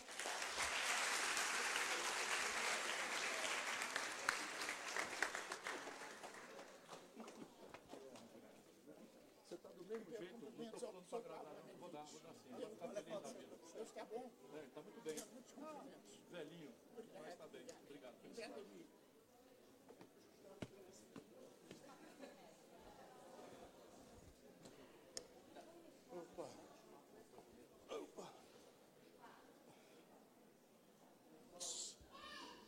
Pessoal, a gente vai começar agora a abrir para o auditório.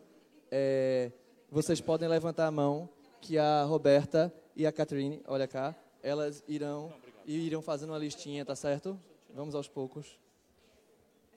Peraí, deixa eu pegar aqui, senão ela me dá uns. Bem, vamos para a primeira pergunta.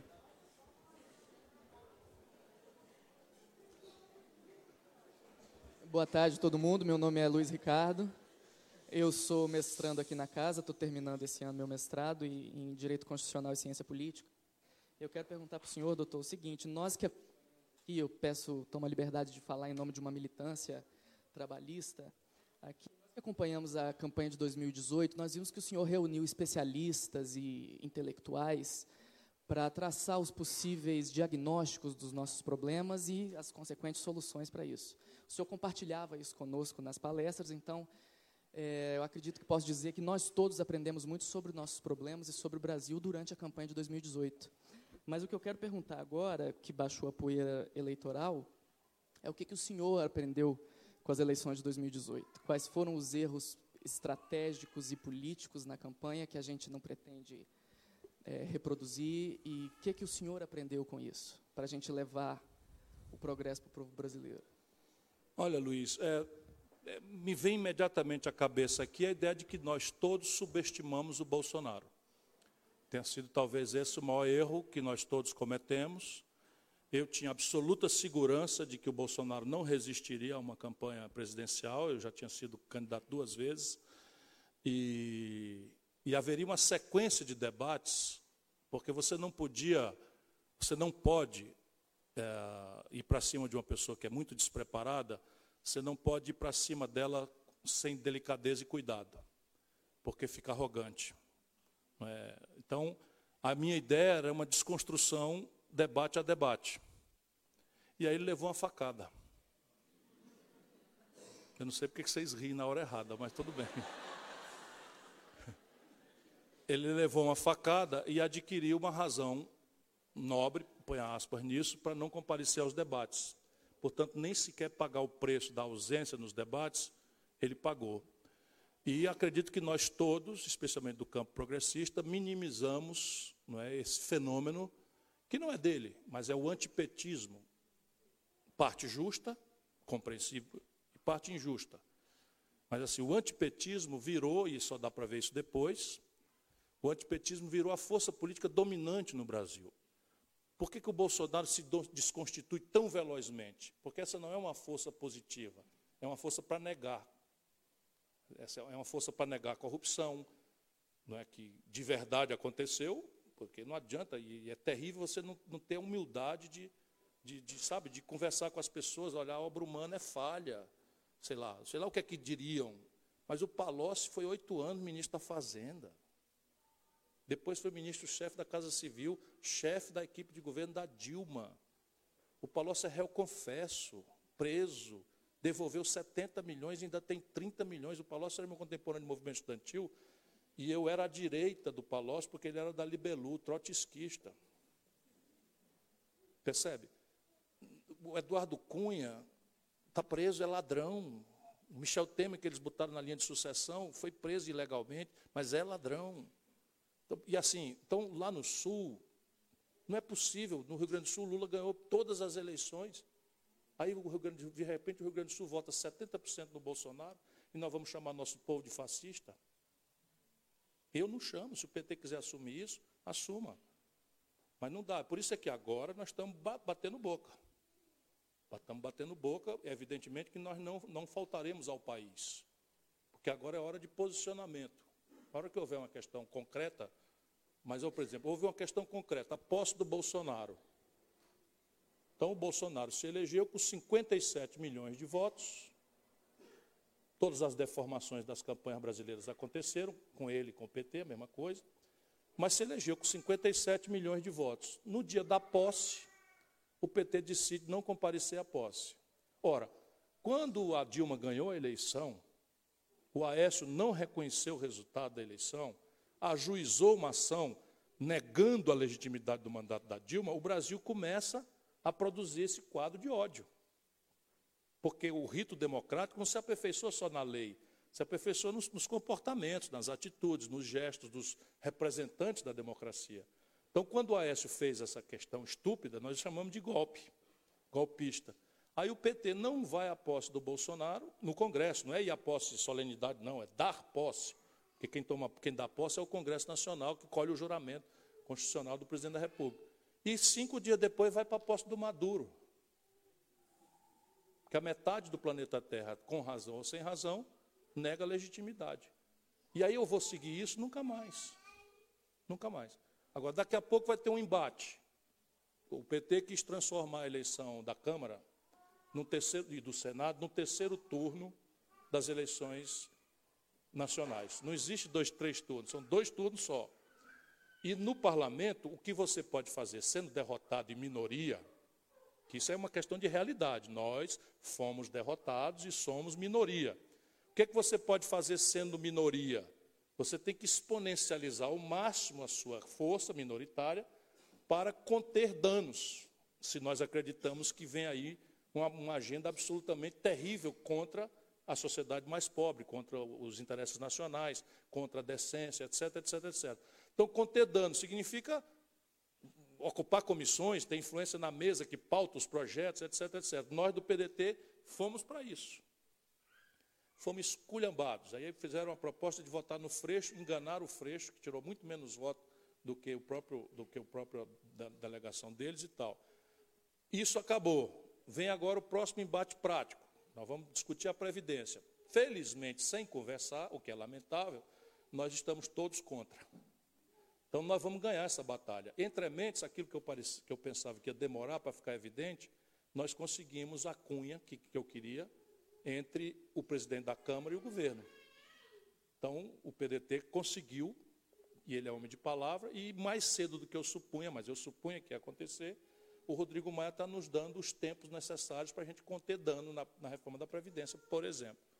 E o Brasil vai ganhar muito com essa nossa dinâmica de, né, de conseguir. Os motivos na política que os críticos examinem. Não estou muito interessado nos motivos do, do Rodrigo Maia.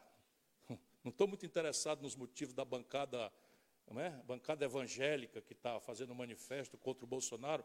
Cada um examine. O que eu quero é potencializar votos contra a perversidade que se faz de fazer um benefício de prestação continuada cair do salário mínimo para 400 reais para uma pessoa idosa doente. Isso acho que nós vamos conseguir. Boa tarde. É, sou o Felipe, de Recife. Ali, ó. Está com ele ali, ó. Está comigo.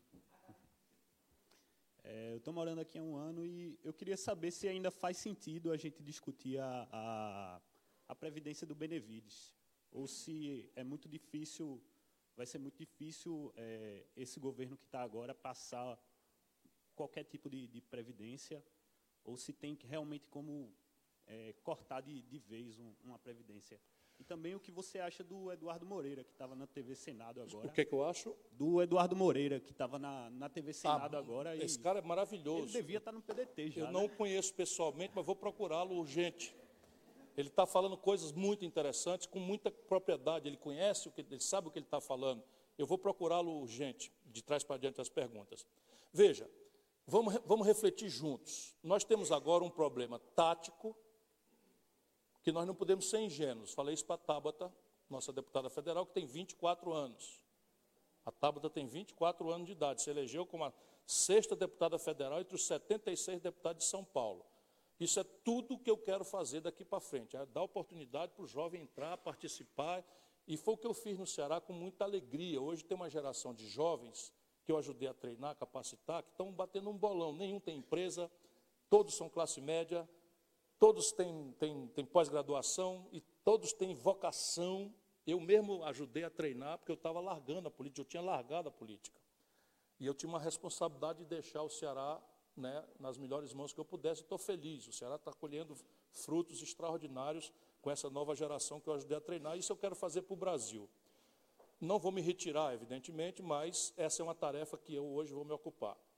E aí você tem uma questão tática, que é a Tabata, por falta de malícia, que é uma característica de gente honesta, certo? A falta de malícia é uma característica de gente honesta. Não é que o cara ter malícia signifique ser desonesto, mas né? Gente honesta, por regra, tem mais dificuldade de ter malícia. Então você tem uma coisa que está na mídia, que é a reforma da Previdência. Se vocês repararem, eles usam um artigo definido. Né? A, como se fosse uma única resposta para um problema. Então usa o artigo definido A. Então nós somos contra esta reforma. Porém, nós temos pretensão de ocupar o poder.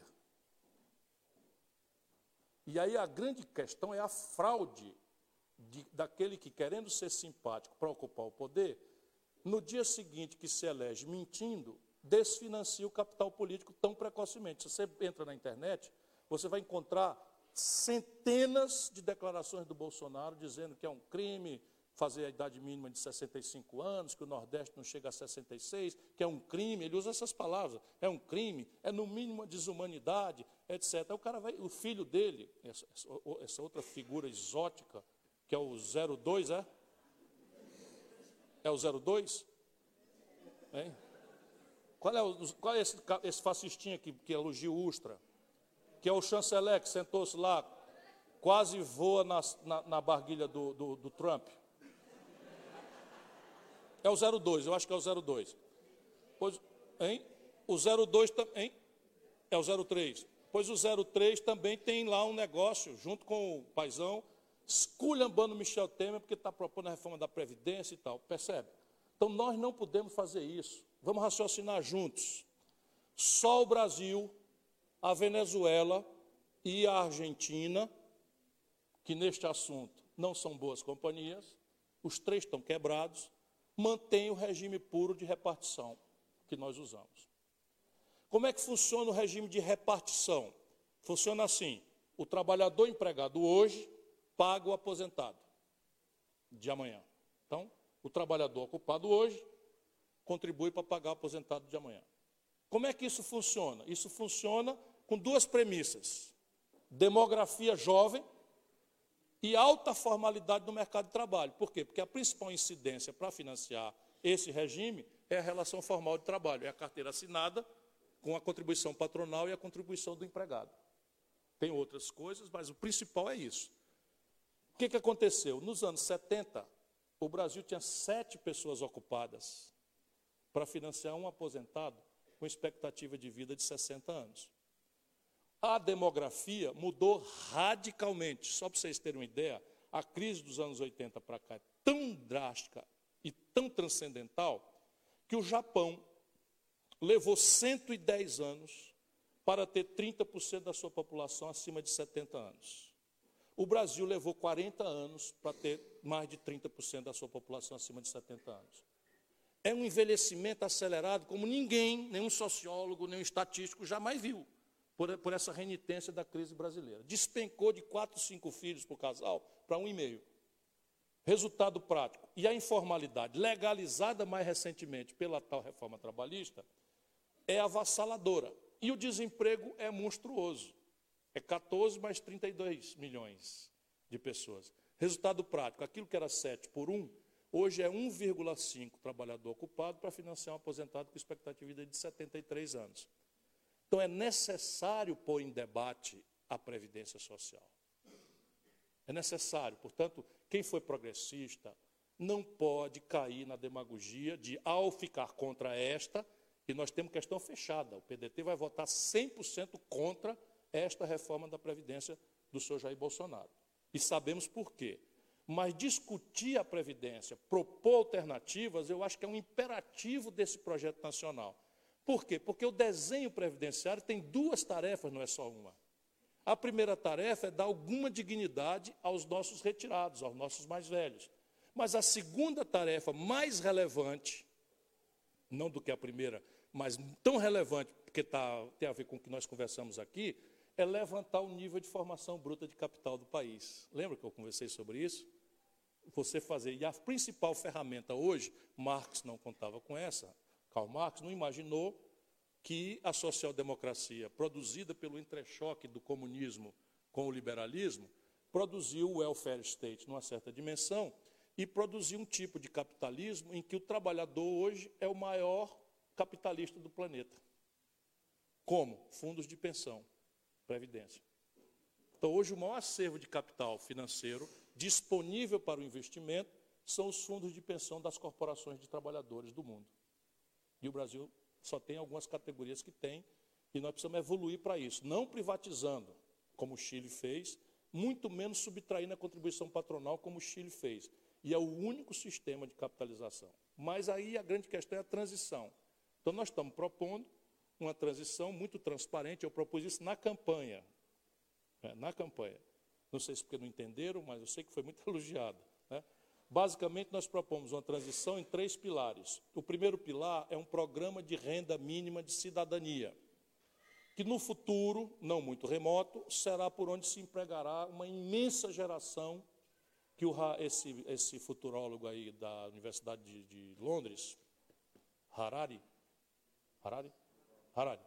Está chamando de geração de inúteis, que é com essa sofisticação da produção e as tecnologias, está se produzindo toda uma imensa geração de pessoas com incapacidade de se inserir em qualquer tipo de prática produtiva moderna.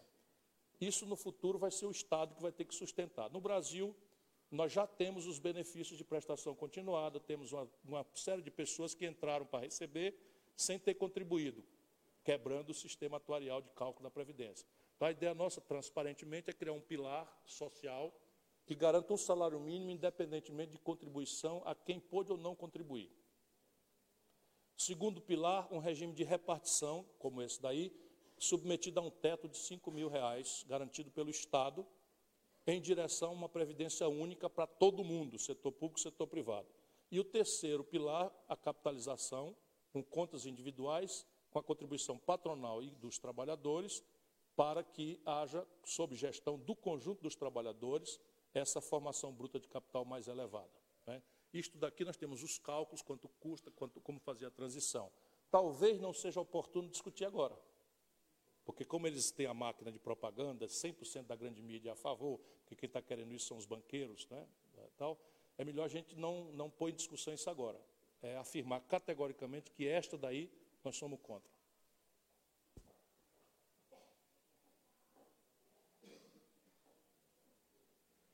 Bom, é, boa tarde, Tiago Rocha, doutorando em Direito na Universidade de Oviedo, Espanha. É, Ciro, você colocou vários dados que indicam, que indicam isso, e, mas a gente sabe bem que a sociedade brasileira ela é histórica, estruturalmente marcada por altos índices de pobreza, desemprego, desigualdade, cada vez mais precariedade laboral, ou seja, a pessoa não apenas tem um trabalho, mas tem um trabalho que não garante condições dignas para ela. E a nossa estrutura está toda voltada ainda para ter como principal eixo de inserção social o emprego. E a gente cada vez mais vê falar de Revolução 4.0, Revolução 5.0, vão ser suprimidos alguns empregos, vão ser automatizados alguns empregos. Então, em linha com que você, com a sua última resposta, que você indicou uma renda mínima de cidadania como uma, uma possível alternativa, você não crê que até para repensar tudo isso que está aí, como você colocou na sua fala inicial, uma renda básica universal, incondicionada, como propõe o Suplicy, como está na Lei 10.835 2004, não poderia ser de fato uma saída que não só ajudaria na inserção social, mas também não estigmatizaria, ou seja, não seria um selo na cara do pobre, ele é pobre, tem que juntar documento, tem que provar que é pobre para receber isso, e não uma renda universal a todo aquele residente no Brasil que pudesse, por meio disso, ter de fato os primeiros passos para a liberdade real? Essa ideia do futuro será praticada não só pelo Brasil, que vai chegar nela retardatariamente, porque nós temos uma crise fiscal estrutural muito grave e não temos acumulado sequer maturidade para refletir sobre a natureza mesma dessa crise fiscal e as diversas soluções que há para esconjurá-la. Porque o debate é marcado por mistificação ideológica, quando não por pura desonestidade intelectual, pura e simples desonestidade intelectual dos, do, dos interesses. Agora, repare uma coisa: no caso brasileiro, a previdência social precisa desse gesto, não é para estigmatizar o pobre, é para dar transparência às contas da previdência. Porque o país é tão pirado, assim, a elite brasileira é tão pirada de lado a lado, que nós estamos igual o cachorro do Tom Cavalcante. Eu já contei essa para vocês, não? O Tom, o Tom Cavalcante comprou um cachorro e botou o nome do cachorro de para dentro. Então, todo dia o, Tom Cavalcante chegava e dizia, para fora, para dentro.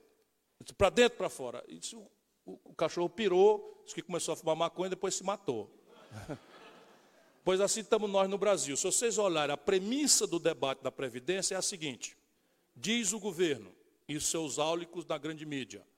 A Previdência Social tem um rombo de 280 bilhões de reais e, se não for resolvida, vai engolir o Brasil. Antes disso, disse o Guedes anteontem, nós vamos deixar de pagar os funcionários públicos federais. Pura mentira, eu quero é ver ele deixar de pagar o general Mourão e a sua turma. Pura mentira, terrorismo. Aí no outro lado, no outro lado, alguns queridíssimos companheiros nossos assim: é mentira que a Previdência Social tem fraude, tem, tem déficit. É mentira. O debate é assim: tem 280 bilhões de, de, de déficit anual, se não resolver o buraco, vai matar o país.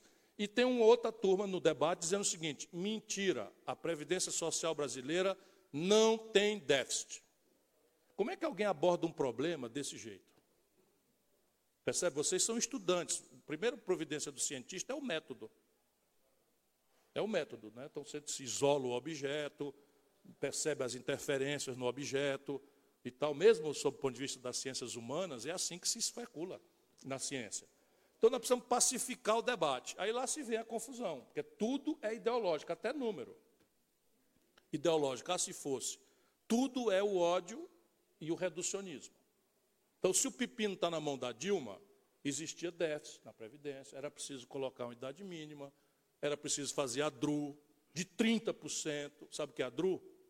Que aí você vai entendendo. Então, repare, como o sistema era aquele jeito de repartição, era 7 para 1, e ele não quebrou do dia para a noite, ele vem quebrando, né?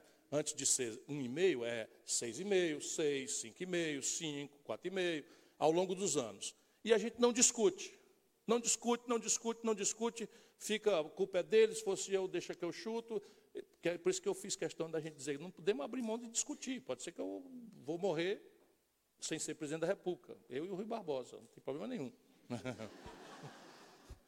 Não que eu possa lavar, calçar o sapato do Rui Barbosa, mas ele foi ministro da Fazenda e tentou a presidência da República. Eu também fui, só, e não, não consegui ser. Mas, se for, é para fazer as coisas direito. Então, para fazer as coisas direito, tem que construir uma corrente de opinião, para você chegar lá escorado na corrente de opinião, que vai ajudar a resolver os impasses, inclusive resolvê-los diretamente. Democracia participativa, plebiscitos, referendos, nós temos que introduzir na vida prática brasileira. Né? Então, o que, é que aconteceu? Ao longo do tempo foi quebrando a Previdência e os políticos foram criando arremedos de solução, tópicas. Puxadinho para cá, um puxadinho para lá e tal. De maneira que hoje nós temos uma, uma bacia de ferramentas de financiamento da Seguridade Social. Contribuição dos empregados aumentada, contribuição dos empregadores aumentada gradualmente ao longo do tempo, contribuição do governo recém-introduzida, contribuição do PIS, COFINS, contribuição social sobre o lucro líquido, essas três têm natureza tributária. Portanto, é impossível fazer uma reforma previdenciária sem tratar da questão tributária junto. Então é mentira, você não pode fazer uma reforma previdenciária simplesmente separada da reforma tributária, por quê? Porque três das principais fontes de financiamento da Previdência hoje pertencem ao sistema tributário. E são contribuições não partilhadas com estados e municípios. Vou repetir: PIS, COFINS e contribuição social sobre o lucro líquido. E aí tem mais receita de loteria e outros penduricalhos mais. Então, repare, a soma disso, até três anos atrás, pagava a Previdência mais ou menos zero a zero. Portanto, tinha razão, três anos atrás, quem afirmava que o conjunto de receitas criadas pelo legislador para o financiamento da Seguridade Social era líquido, era equilibrado. O que, que aconteceu de lá para cá? Foi se agravando o desemprego, se agravou a informalidade, essa reforma trabalhista piorou muito a informalidade, agora legal, né? piorou demais. Então a receita da Previdência despencou. Então, a receita da Previdência, da Seguridade Social versus a despesa, hoje dá um déficit de 50 bilhões por ano. Como é que o governo tem o desplante de falar em 280? É porque o governo, desde o Fernando Henrique, igualzinho o Lula, e a Dilma piorou, mas não conseguiu fazer, e o Temer fez. Existe um negócio chamado uma emenda à Constituição, que o professor, entre outras coisas, é? a Constituição de 88 foi fraudada nisso, que chama desvinculação de receita da União. É a emenda à Constituição que chamam por apelido de DRU, desvinculação de receitas da União, que capa 30%, castra 30% de todas as receitas criadas para o financiamento da Seguridade e joga no saco sem fundo da questão da dívida brasileira. Percebe onde é que começa a, a, a, o encontro? Então, se você discutir a DRU, você já, já vai encontrar 50 bilhões de déficit, não 280. Com a DRU, salta para 18. Quando dá 50, aí esses apologistas de que não tem defeito, diz assim, mas tem os devedores da Previdência. Aí confunde estoque com fluxo. Então, o devedor da Previdência é um criminoso. Mas isso é estoque. E a Previdência é fluxo. Você precisa de, todo ano, receita equivalente à despesa. Se você cobrar, o executar os grandes devedores, e tiver êxito com esse judiciário que nós temos, nós vamos ter once and for all, ou seja, uma vez e para sempre, algo ao redor de 900 bilhões de reais. Dá para pagar 10 anos de déficit. Só que vamos ver lá quem são esses devedores. Varg, VASP, Transbrasil, aí tem JBL, JBS, não, JBL é a caixa de som, JBS, JBS, dos, dos canalha batista lá, dos, dos gangsters. É, quem mais? Aí tem Itaú, tem coisa, mas está tudo adjudicado. Está tudo é, subjúdice, digamos assim. E aí não se pode confundir fluxo com, com, com coisa. Há outra fonte também, antes de fazer uma reforma, que são as renúncias fiscais. Então, o Brasil hoje tem algo ao redor de 386 bilhões de reais por ano de renúncia fiscal. Então, se você der uma olhada nas renúncias fiscais, 386 bilhões de reais por ano tem uma grana aí. Mas também não é sim trivial. Mas eles também não estão tocando no assunto. Não é trivial por quê? Porque a Zona Franca de Manaus, o Polo Industrial de Manaus, está na, na área de, de renúncia fiscal, são uns 35 bilhões por ano. O Simples, que hoje é, virou uma forma generalizada de, de tributação de pequenos negócios, está aí também já com um certo peso grande de renúncia fiscal.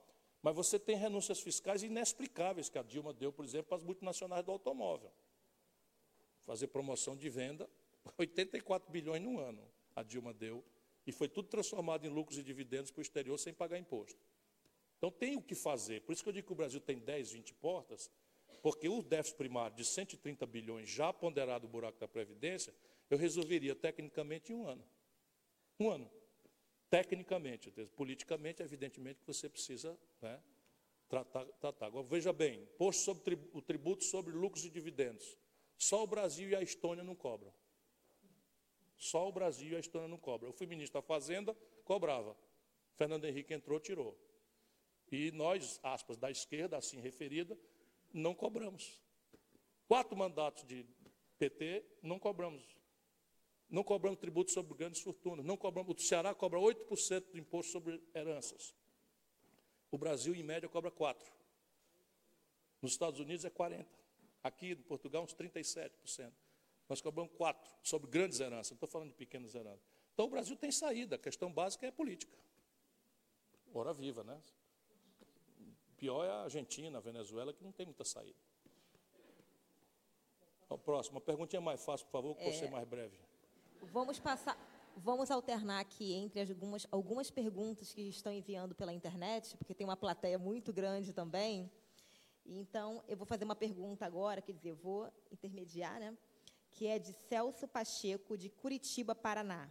E ele pergunta: Ciro, queria que você emitisse a sua opinião atinente à possibilidade ou não da aprovação da reforma da Previdência nas casas do Congresso Nacional. Essa que está aí, zero chance. Não podemos guardar as armas. Temos que atender o chamado do Grêmio Estudantil, do sindicato, da Associação de Professores.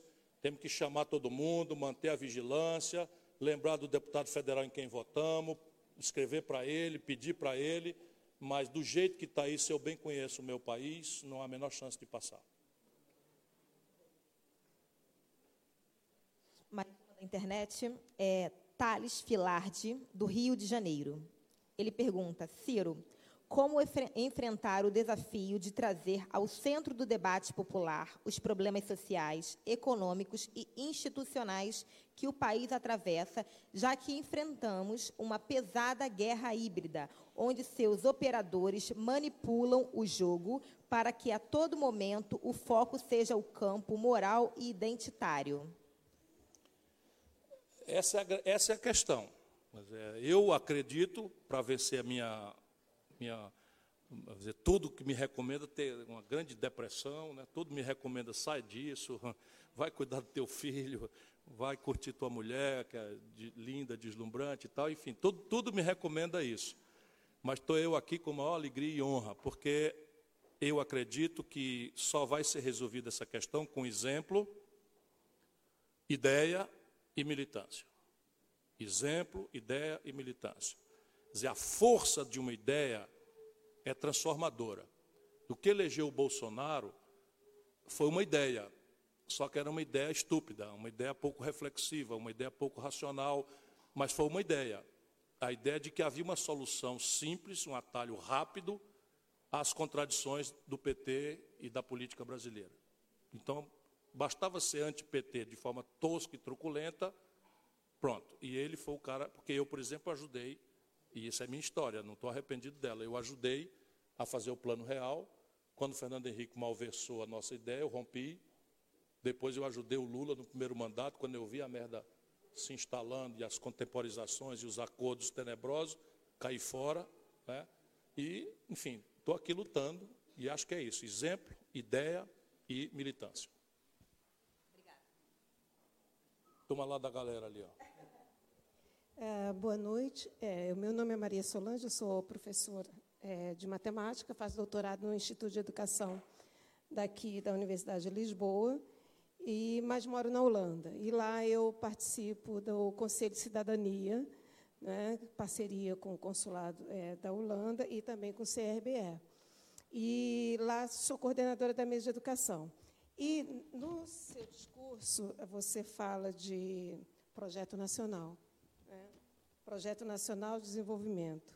E aí é, é, citou algumas palavras que é, realmente é, são importantes e, e, e acho que mexe com a comunidade, que é empoderar os jovens, investir em gente, radicalizar no processo e trocar o paradigma pedagógico. Né? E me parece que são frases que fazem parte do Projeto Nacional de Desenvolvimento dentro da sua perspectiva.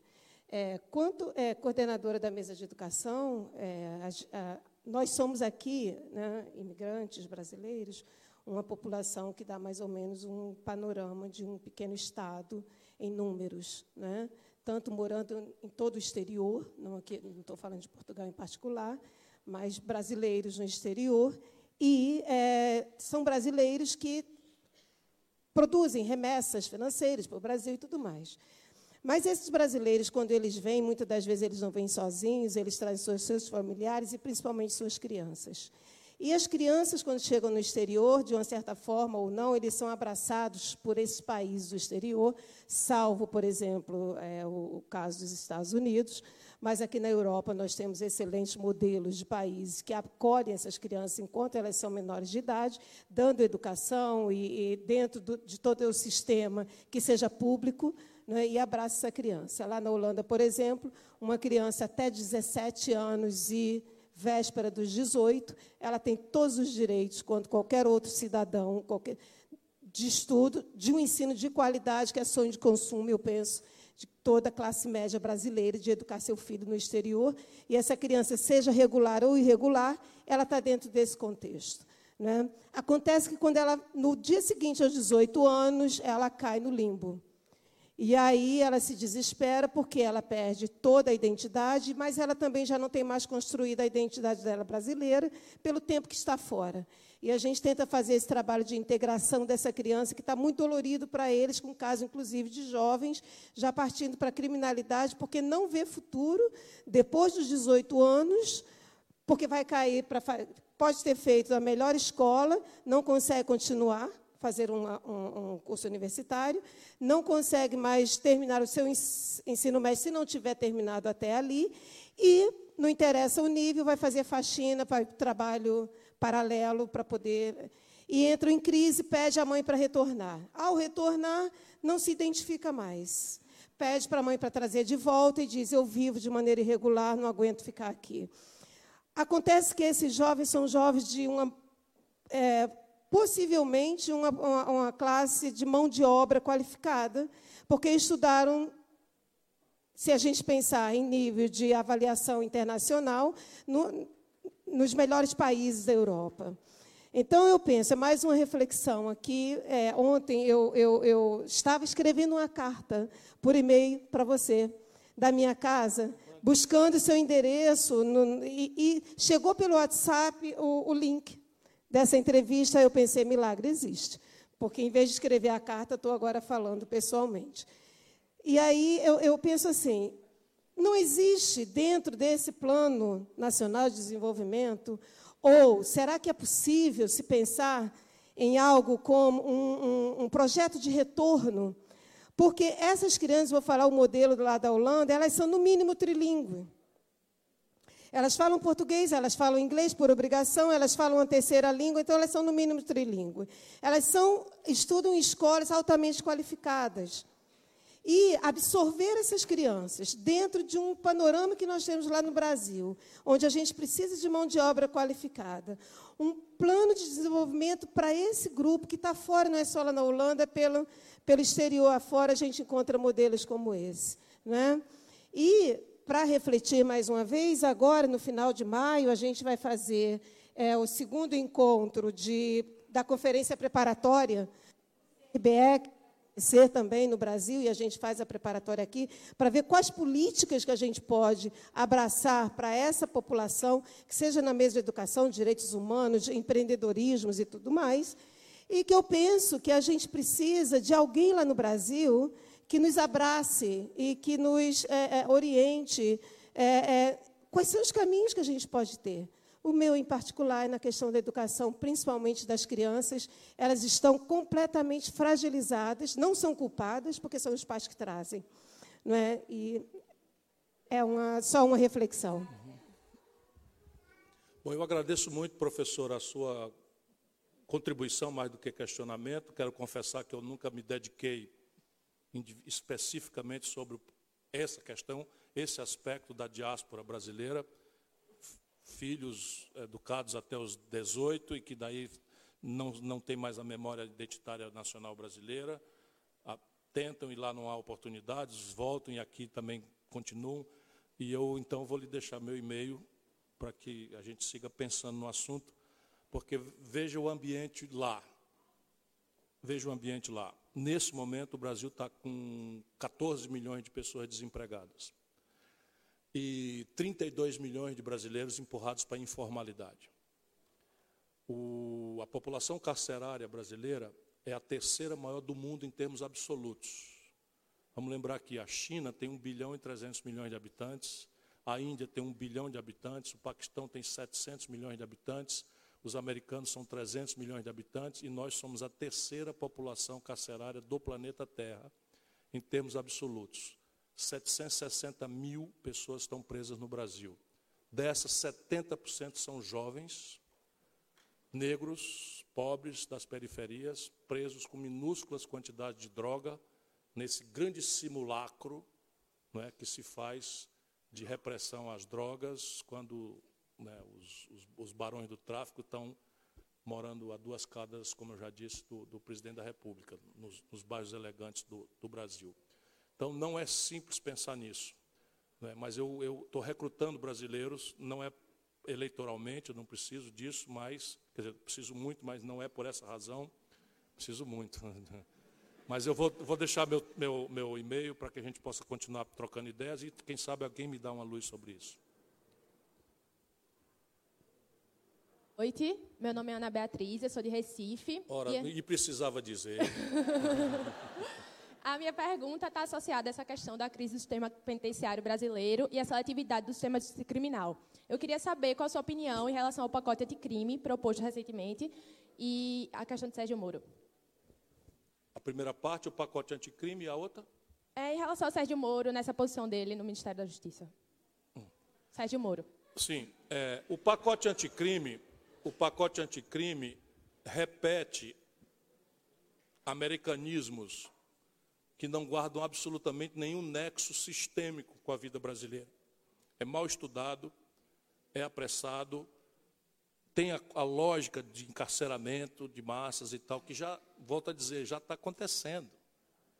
Nós temos 760 mil pessoas em presídios com vaga para 320 mil.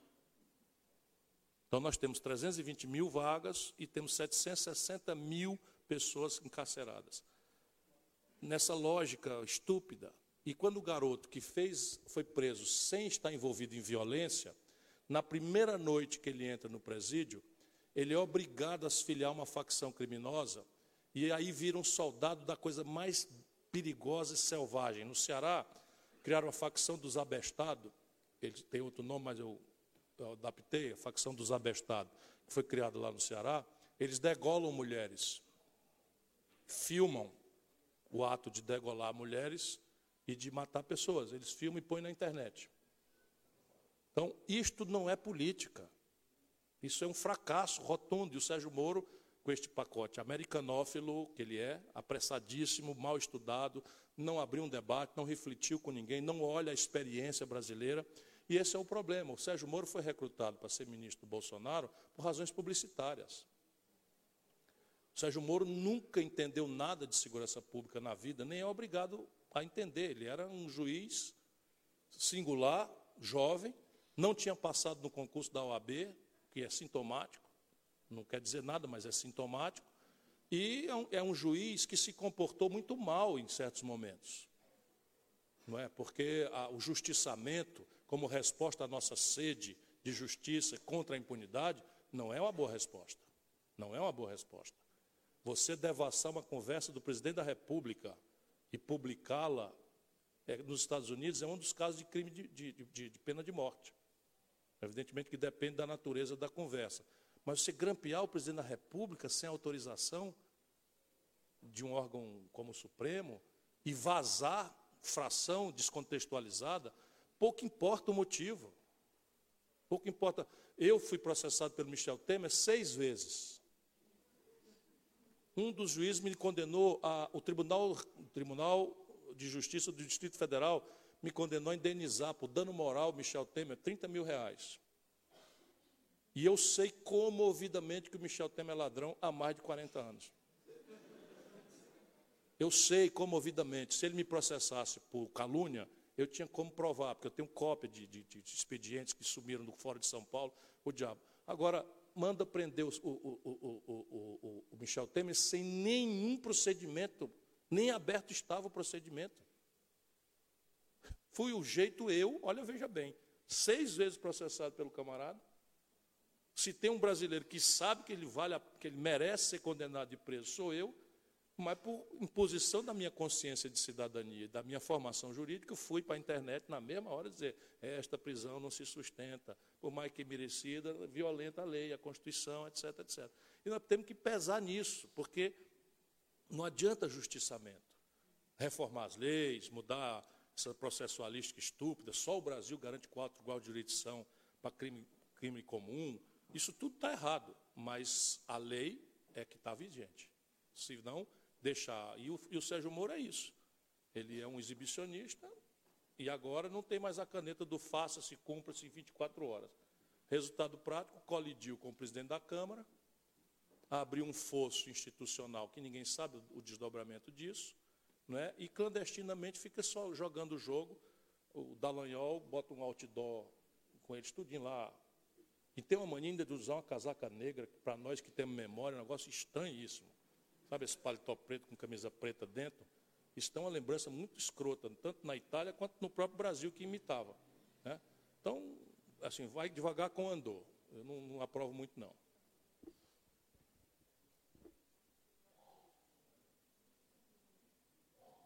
Boa noite, meu nome é Monique, eu também sou nordestina, tenho 20 anos e curso é, comunicação e marketing aqui em Portugal. E confesso que a minha pergunta tem segundas intenções, porque eu estou fazendo um trabalho na faculdade sobre isso, que eu vou perguntar. Então, tá bem. E a minha pergunta é, é todo mundo sabe que o Bolsonaro foi eleito, é, também com a contribuição dos cidadãos que fizeram campanha para ele, os cidadãos, os cidadãos anti-PT que fizeram campanha para ele. Eu queria saber se o senhor acha que nós, jovens da oposição, que fizemos campanha contra ele no Twitter, nas redes sociais, que militamos tudo, contribuímos também com o movimento Ele Não, com a hashtag e tudo. Se nós contribuímos é, para ele ser eleito, eu tenho essa dúvida. É, é isso, minha dúvida. Não, pode tirar esse peso da cabeça. Apenas, apenas, eu inclusive chamei a atenção na hora porque me surpreendi, eu tenho muita experiência. Portanto, não se sinta nem remotamente culpado. Eu tenho 40 anos de experiência política, vendo o movimento estudantil, já está descontado. Tá certo? Só de profissão de, de, de deputado, 40 anos, dos 61 anos de idade que eu tenho. E essa eleição foi uma eleição completamente única na história brasileira. Então, o que, que aconteceu? Eles montaram uma estrutura que agora se sabe foi financiada de forma clandestina e de forma bilionária, bilionária, não estou exagerando, com o assessoramento norte-americano dessa história de guerra híbrida. Então, o que, é que aconteceu? Quando as mulheres brasileiras fizeram, a Gisele foi o movimento. E eu não quis ir para não ser oportunista, eu era candidato, então eu não devia ir lá apropriar um movimento que não era para mim, era um movimento de unidade do país contra aquela aberração que vinha acontecendo. E foi lindo, a manifestação ganhou as ruas do país, foi muito bonito e tal. O que, é que aconteceu na internet no dia seguinte? Várias fotos de mulheres nuas, escrito ele não, na bunda, outra fazendo cocô na rua, coisas escatológicas, grosseiras, para fazer desta parte o todo. E aí, impulsionamentos de bilhões de reais no, no Facebook, no, no, no, WhatsApp, não sei o que e tal. E aí, o que, é que aconteceu? Só se vê depois, não se vê antes. Quando se fez a, a palavra, o slogan, ele não, nós produzimos uma polarização com ele. E essa polarização com ele interessa para qualquer um que seja candidato em eleição fragmentária. Então ficou todos os pedaços contra ele. Os outros pedaços desunidos, não é? ou cada um para o seu turno, e ele como o polo oposto dessa coisa. Mas não é culpa de ninguém, a gente só vê depois, e quem vai saber, consta, enfim, estão chegando informações, tem uma investigação aberta no, no, no, Tribunal Superior Eleitoral, que chegou a casa dos bilhões de reais esses impulsionamentos. Não sei se você chegou a ver o que isso que eu estou falando. De mulheres, enfim, em posição. Vocês viram isso? Que é tudo mentira. Não aconteceu aquilo nas manifestações brasileiras. Ele usou a mesma técnica agora. O carnaval, as pessoas foram para a rua e diziam, Ei, ai, ai, ai, Bolsonaro é o caralho, lá em Pernambuco. Né? e fora Bolsonaro, tu estava lá. Aí fora Bolsonaro no outro canto, e tinha outra coisa mais legal ainda no outro canto, e ele zangou-se e fez a mesma coisa. Pegou uma cena escatológica, absolutamente isolada de tudo, tanto que os caras representaram contra ele no Supremo, e ele tirou, e aí fez a vingancinha pueril dele. Então, olha aqui o que é o carnaval do Brasil. Aí a turma censura e diz assim: o que é Golden Shower? Golden Shower é isso que tu fez com o Trump, cara. É isso aí. tu recebendo, é isso aí.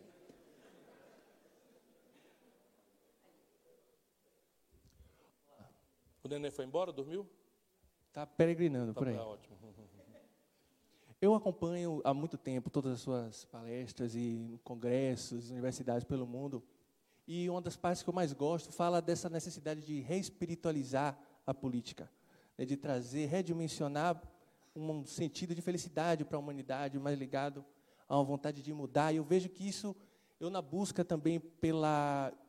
Por isso, por essa respiritualização, tenho visto o fenômeno recente do, do socialismo democrático nos Estados Unidos e, e a popularização crescente do Bernie Sanders desde essa derrota, esse projeto chamado Green New Deal da Alexandria Ocasio-Cortez, que é um projeto que me lembra muito o seu projeto nacional de, de desenvolvimento, no sentido de integrar várias coisas com uma finalidade de energizar a política, que eu vejo que é o seu exemplo de vida que você tem feito e do qual eu sou testemunha e entusiasta. Né?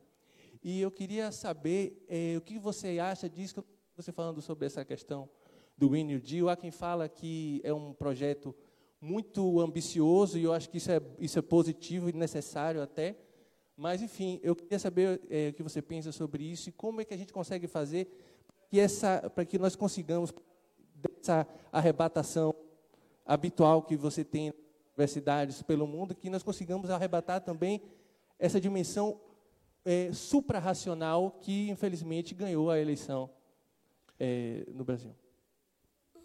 Toda pergunta inteligente que está falando aqui ao velho professor tem a semente da resposta. Eu disse isso ao professor Miranda e digo para você a mesma coisa.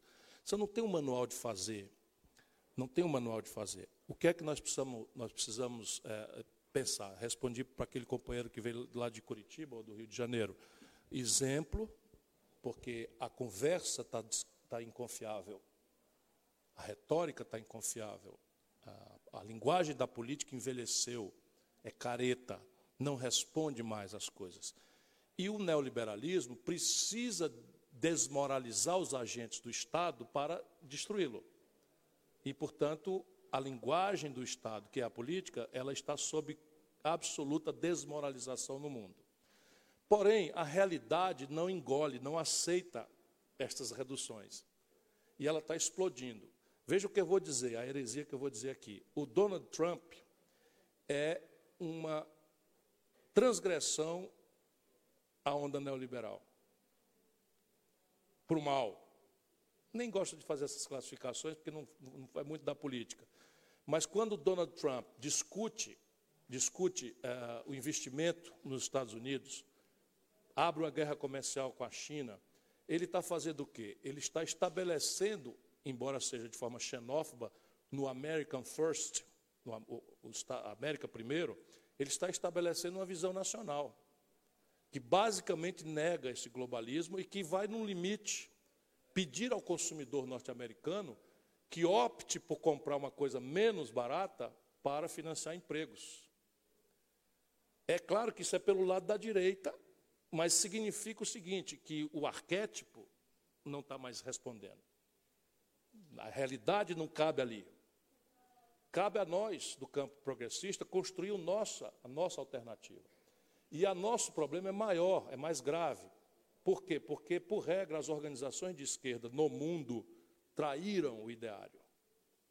Traíram a força do que aconteceu, não é trivial. Cai o muro de Berlim, desmoraliza-se a receita de bolo marxista-leninista, a social-democracia parece ser uma resposta muito, muito, muito razoável para o tipo de, ou para o, o máximo de igualdade que a gente pode sonhar, com os pés no chão, porque o resto era sonho que se desmoralizou com a queda do muro de Berlim. Isso é uma retórica, ponha muitas aspas nisso. E nós, ao invés de, de, de compreendermos isso e formularmos uma outra utopia, e tem que ser assim mesmo, tem que formular uma coisa muito difícil. Mas recuperando os valores. Quais são os valores? É razoável que eu veja sem solidariedade, sem compaixão, sem alteridade, uma sociedade em que uma minoria tem para estragar e para o luxo, enquanto esmagadoras multidões têm que entrar num barco perictante, precário, para migrar para o outro lado do mar Mediterrâneo e achar um lugar para criar o filho. E eu, diante disto, eu, eu, eu, eu, não ter compaixão, eu não ter alteridade, sabe? Os novos desafios são esses. Os novos desafios são esses. E aí você apanha o quê? Apanha os centros de formação de opinião, que estão na Europa ainda. A China é outro caminho, e está fazendo brilhantemente. Né? Mas na Europa, o que, que você acontece? A traição da prática.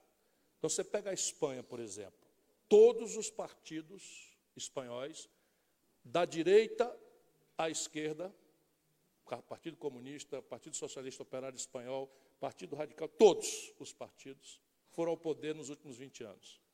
E todos repetiram as mesmas premissas práticas.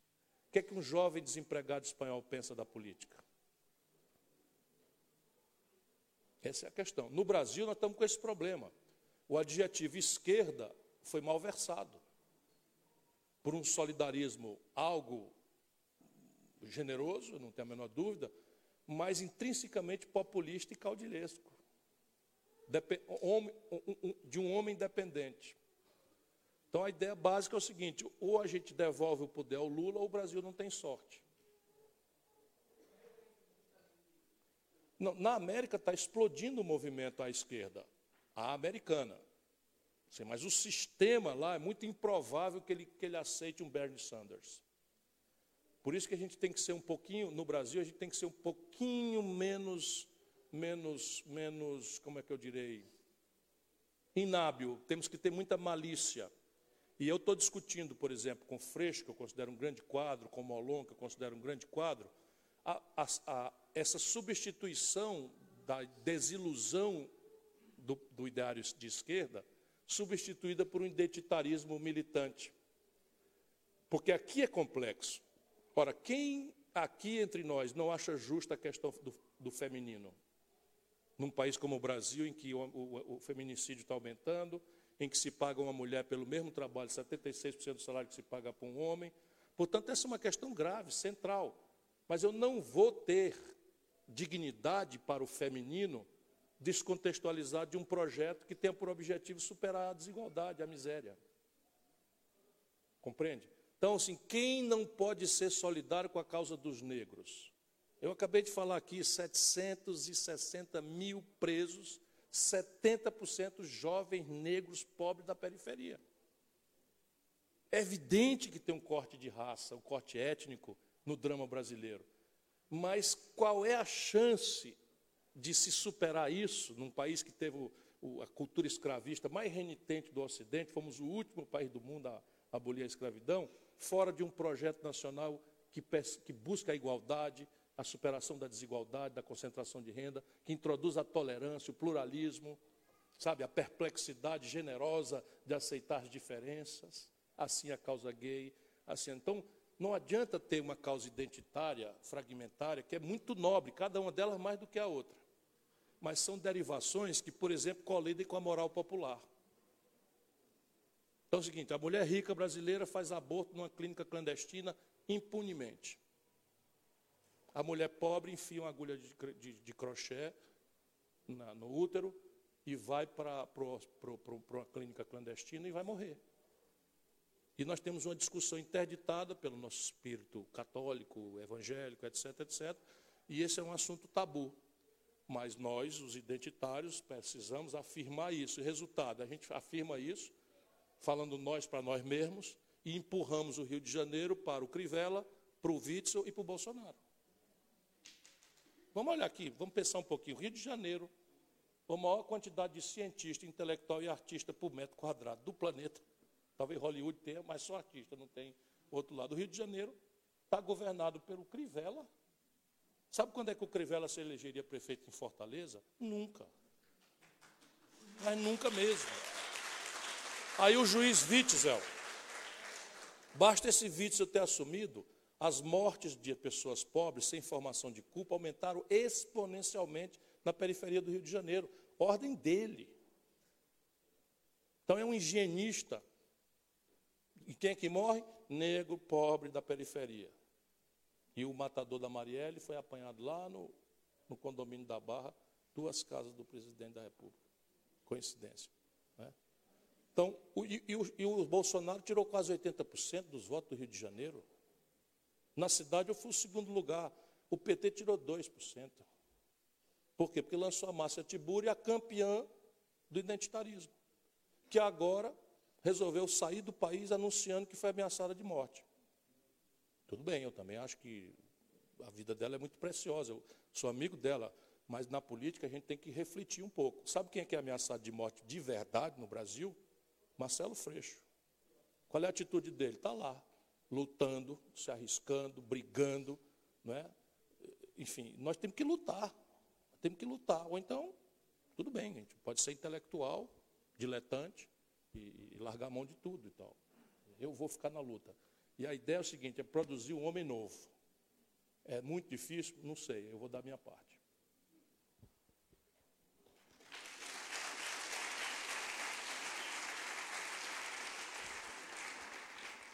Olá, é uma honra estar falando com o senhor, porque sou cearense de Fortaleza. logo ri pela pisada. É... Meu nome é Davi, meu pai é de Tu viu o negócio do trono, do Game of Thrones lá? Sim. Morram de inveja vocês todos. É, é Morro Branco. eu sou Ferreira Gomes também. Ih, rapaz, e... Meu primo. Exatamente. Mas a minha pergunta é sobre, eu sou estudante de comunicação e na comunicação, estagiava numa TV onde eu tratava de várias pautas econômicas e eram as mais desinteressadas possíveis pelo público. É, como é que a gente faz para o povo brasileiro gostar de economia? Veja, quem devia responder isso era você. Né?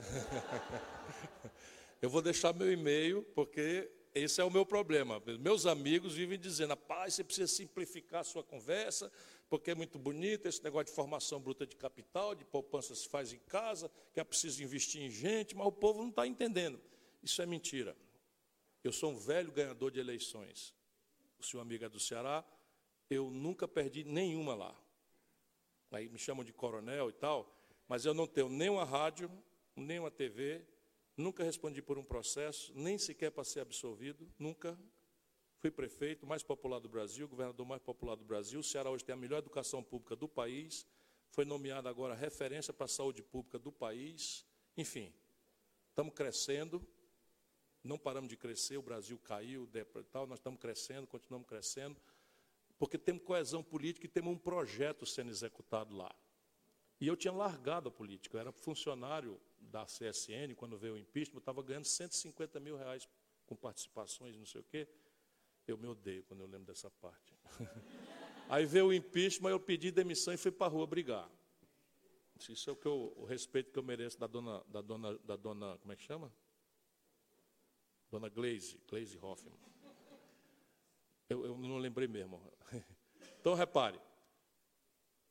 Hoje, o que acontece no Brasil é um pouco o que eu estava respondendo para o companheiro ali, embora eu tenha viajado um pouco mais, porque ele me comoveu também com a pergunta. A questão da tradução da economia é que está errada. Portanto, é um problema de comunicação.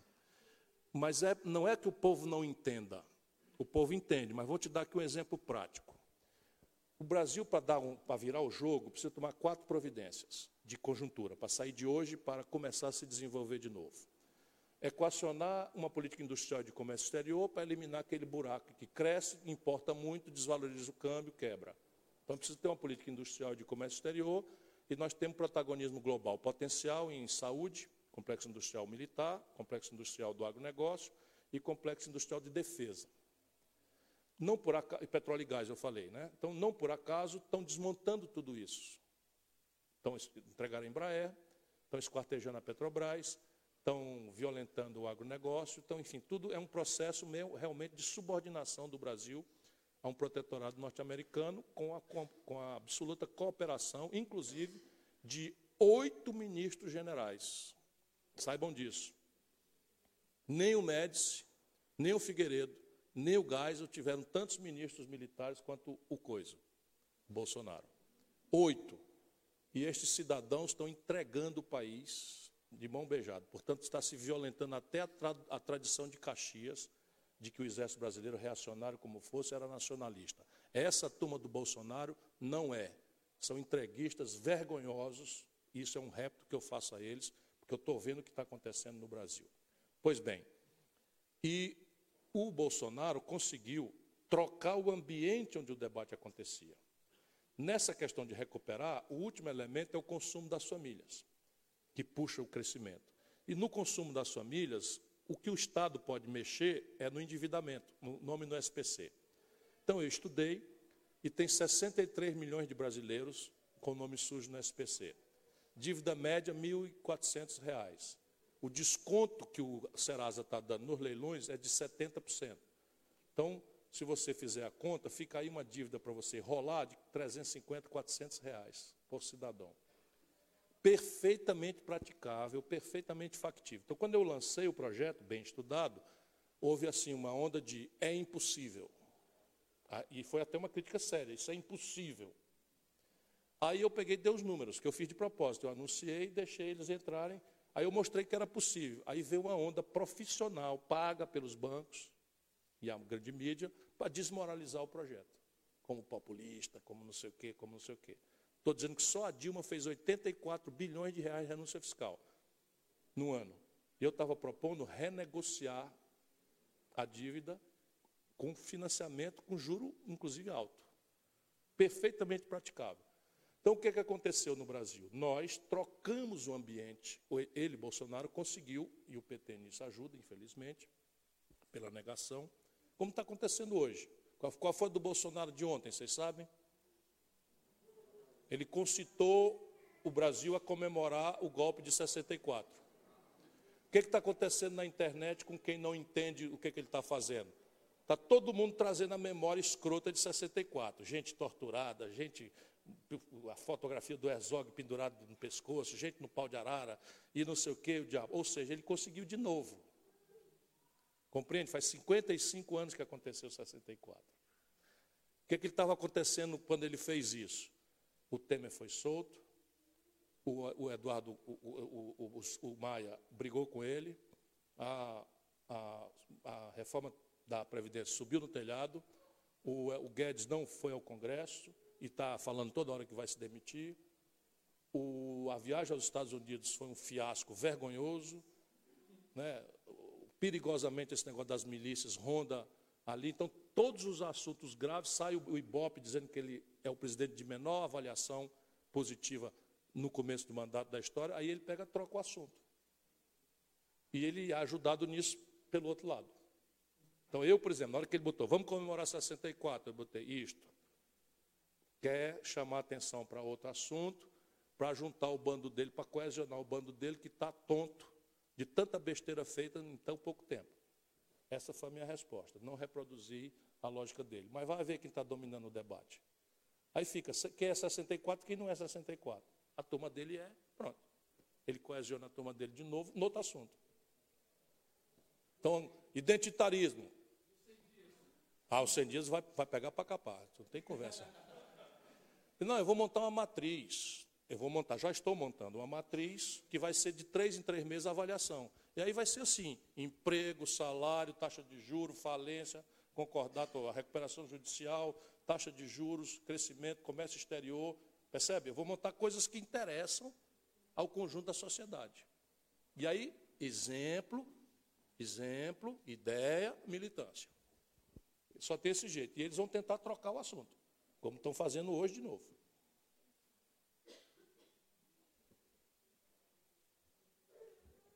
Então é o seguinte, se ele falar qualquer coisa, no dia do juramento do Bolsonarinho lá, o número quanto? O 02 é? O 02 lá, o.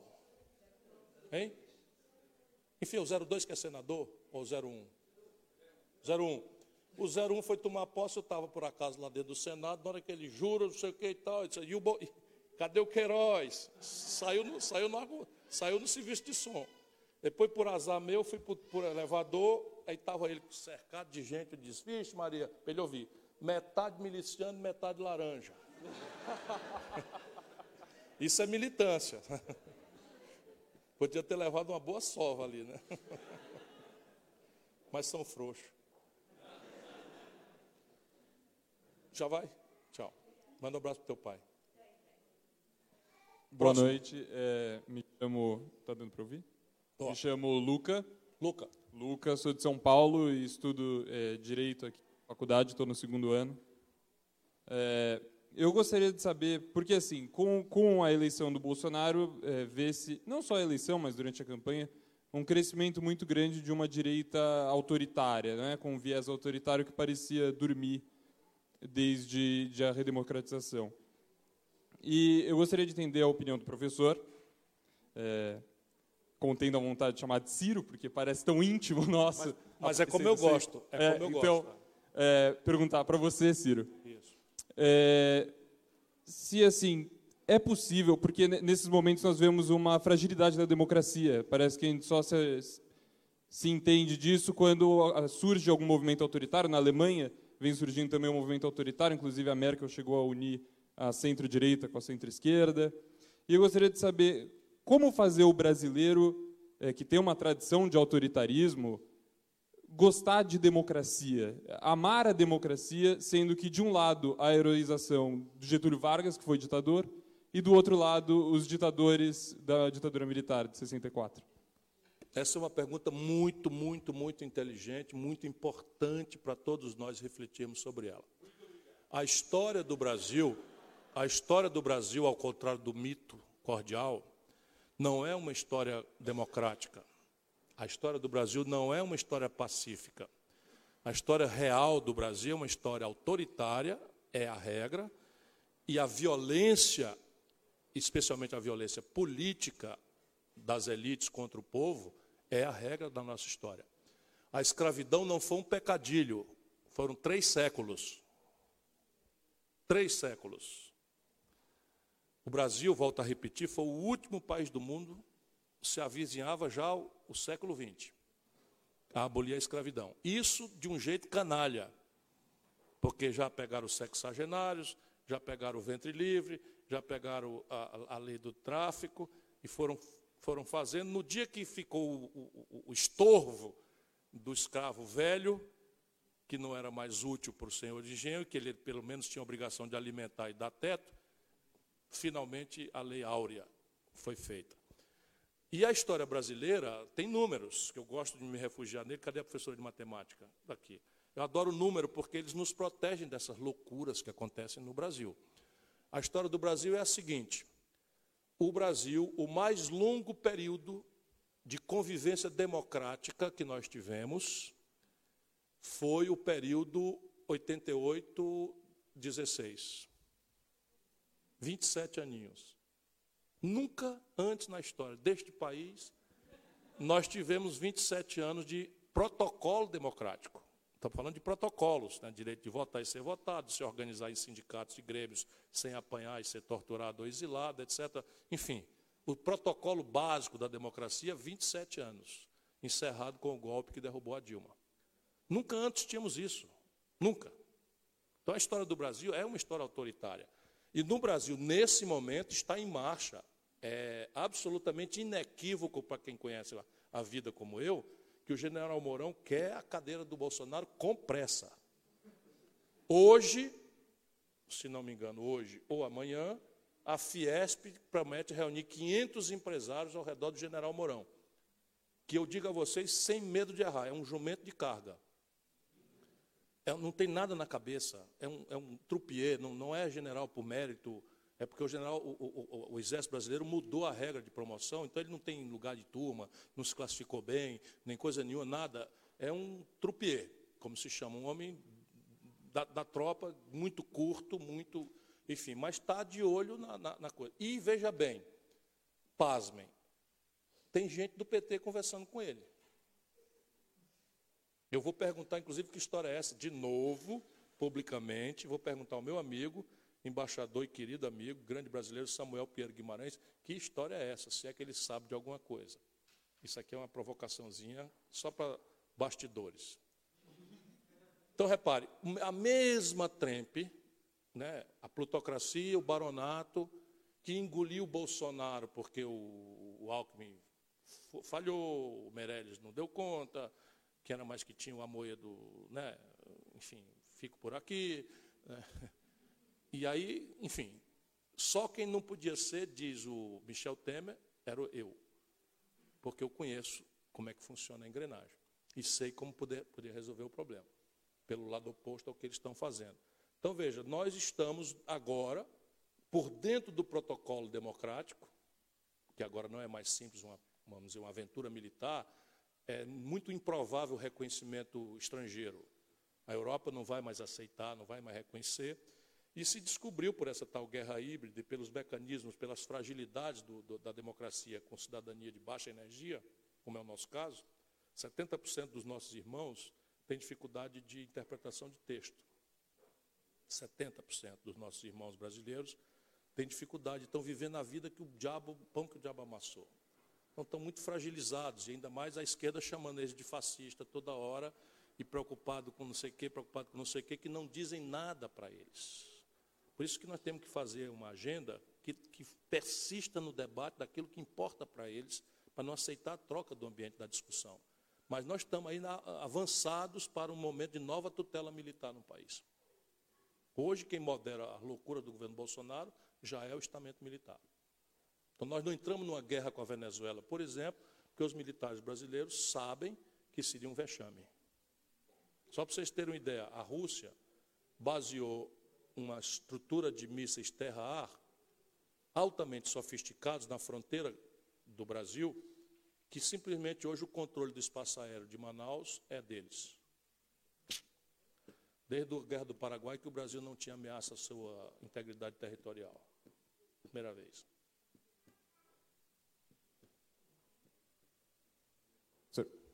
Aqui, na sua direita. Boa noite, professor. É, eu sou o Breno, sou de São Paulo. Eu estou no primeiro ano de Direito aqui na Universidade de Lisboa. E eu queria pedir a sua opinião sobre um dos outros, outros passos do governo Bolsonaro agora, de querer tirar o Brasil da Organização Mundial do Comércio e se enfiar na OCDE. Eu queria a sua opinião de se é viável e qual, qual o, o, o prognóstico se caso acontecer. Como é que alguém pode desanimar estando num debate desse e vendo as qualidades das perguntas que vocês estão fazendo? A coisa está andando. Isso é o que interessa. Então, o Brasil é um país único no mundo. Vamos dizer, é uma espécie de país de classe média.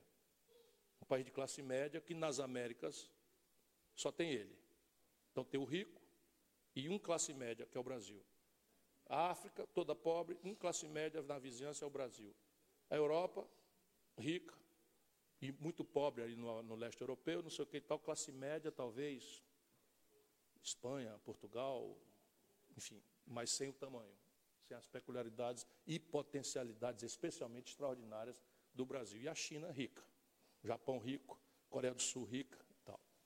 Então, a classe média brasileira, quer dizer, o país de classe média como o nosso, e que tem desenvolvimento industrial retardatário, sofrendo desindustrialização, que é um fenômeno moderno do capitalismo, antes do tempo no Brasil, e com uma velocidade nunca experimentada em nenhum país capitalista, tem interesses pragmáticos. Então você tem a Organização Mundial do Comércio, que começa lá na rodada uruguaia do GATT e tal, criou muito por força do Brasil, mas a Índia foi importante nesse momento, a China nesse momento foi importante, a Rússia, mesmo negada na coisa, mas ajudou, o Brasil criou esse lugar aí de país em desenvolvimento na Organização Mundial do Comércio. Então, ok, free trade. Essa é a regra. Então, nós vamos para avançar para o livre comércio, porém, dadas as assimetrias, que não, não se atenuaram, se agravaram profundamente, mas dadas as assimetrias, nós vamos reconhecer uma espécie de, de, de categoria de classe média, de países em desenvolvimento, que, por assimetria, não tem ainda condição de entrar no free trade passivamente, senão vão se desindustrializar, etc, etc, etc. E, e, o Brasil nunca quis entrar na OCDE. Por quê? Porque a OCDE, vamos lá, a OCDE não dá regime de preferência comercial a ninguém. A OCDE não dá transferências tecnológicas sensíveis a ninguém. Não é tarefa dela. A OCDE não dá, é, regi, não, não, não tem regimes rebeldes de financiamento que, a gente, pudesse nos interessar. Então o Brasil nunca quis ir para a OCDE. Nós não temos nada que fazer lá. Nada, não temos nada a ganhar. Nós usamos o que a OCDE sabe fazer de melhor, que são estatísticas. Então, vivo gastando dinheiro com estudos e tal, nós usamos todas as estatísticas e eu não vejo razão prática para nada. Ao passo que na OMC, já com muita crítica minha, nós temos o status de país em desenvolvimento. Esse status de país em desenvolvimento é bem pragmático. Nós podemos, por, por exemplo, ter uma política industrial e de comércio exterior proativa. Estão protegidas ali, por exemplo, as compras governamentais. O Brasil pode, legalmente, sem que ninguém possa contestar na OMC, nós não sermos punidos, pode estabelecer para fins de desenvolvimento regional, de superação de retardo tecnológico, de sensibilidade estratégica em saúde, por exemplo, pode ter uma política de compras governamentais que é essencial para um país como o nosso. Por exemplo, esses complexos industriais que eu estou falando, de saúde, de defesa, fora do agronegócio, o outro é o de, de, de petróleo e gás, é essencial o Estado, como indutor, como, sabe, eh, enfim, nas compras governamentais.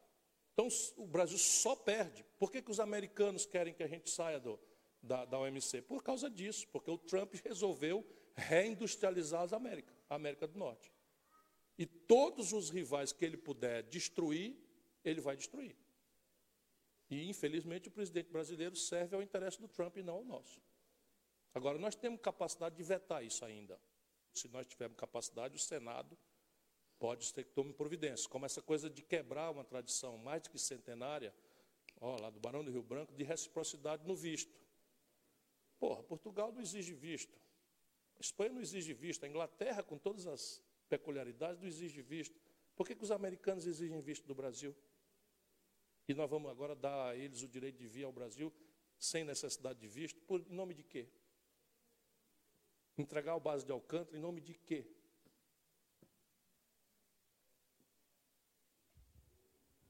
Boa noite. Boa noite, meu nome é Manuel, sou de Sobral. Ô, conterrâneo, agora mesmo.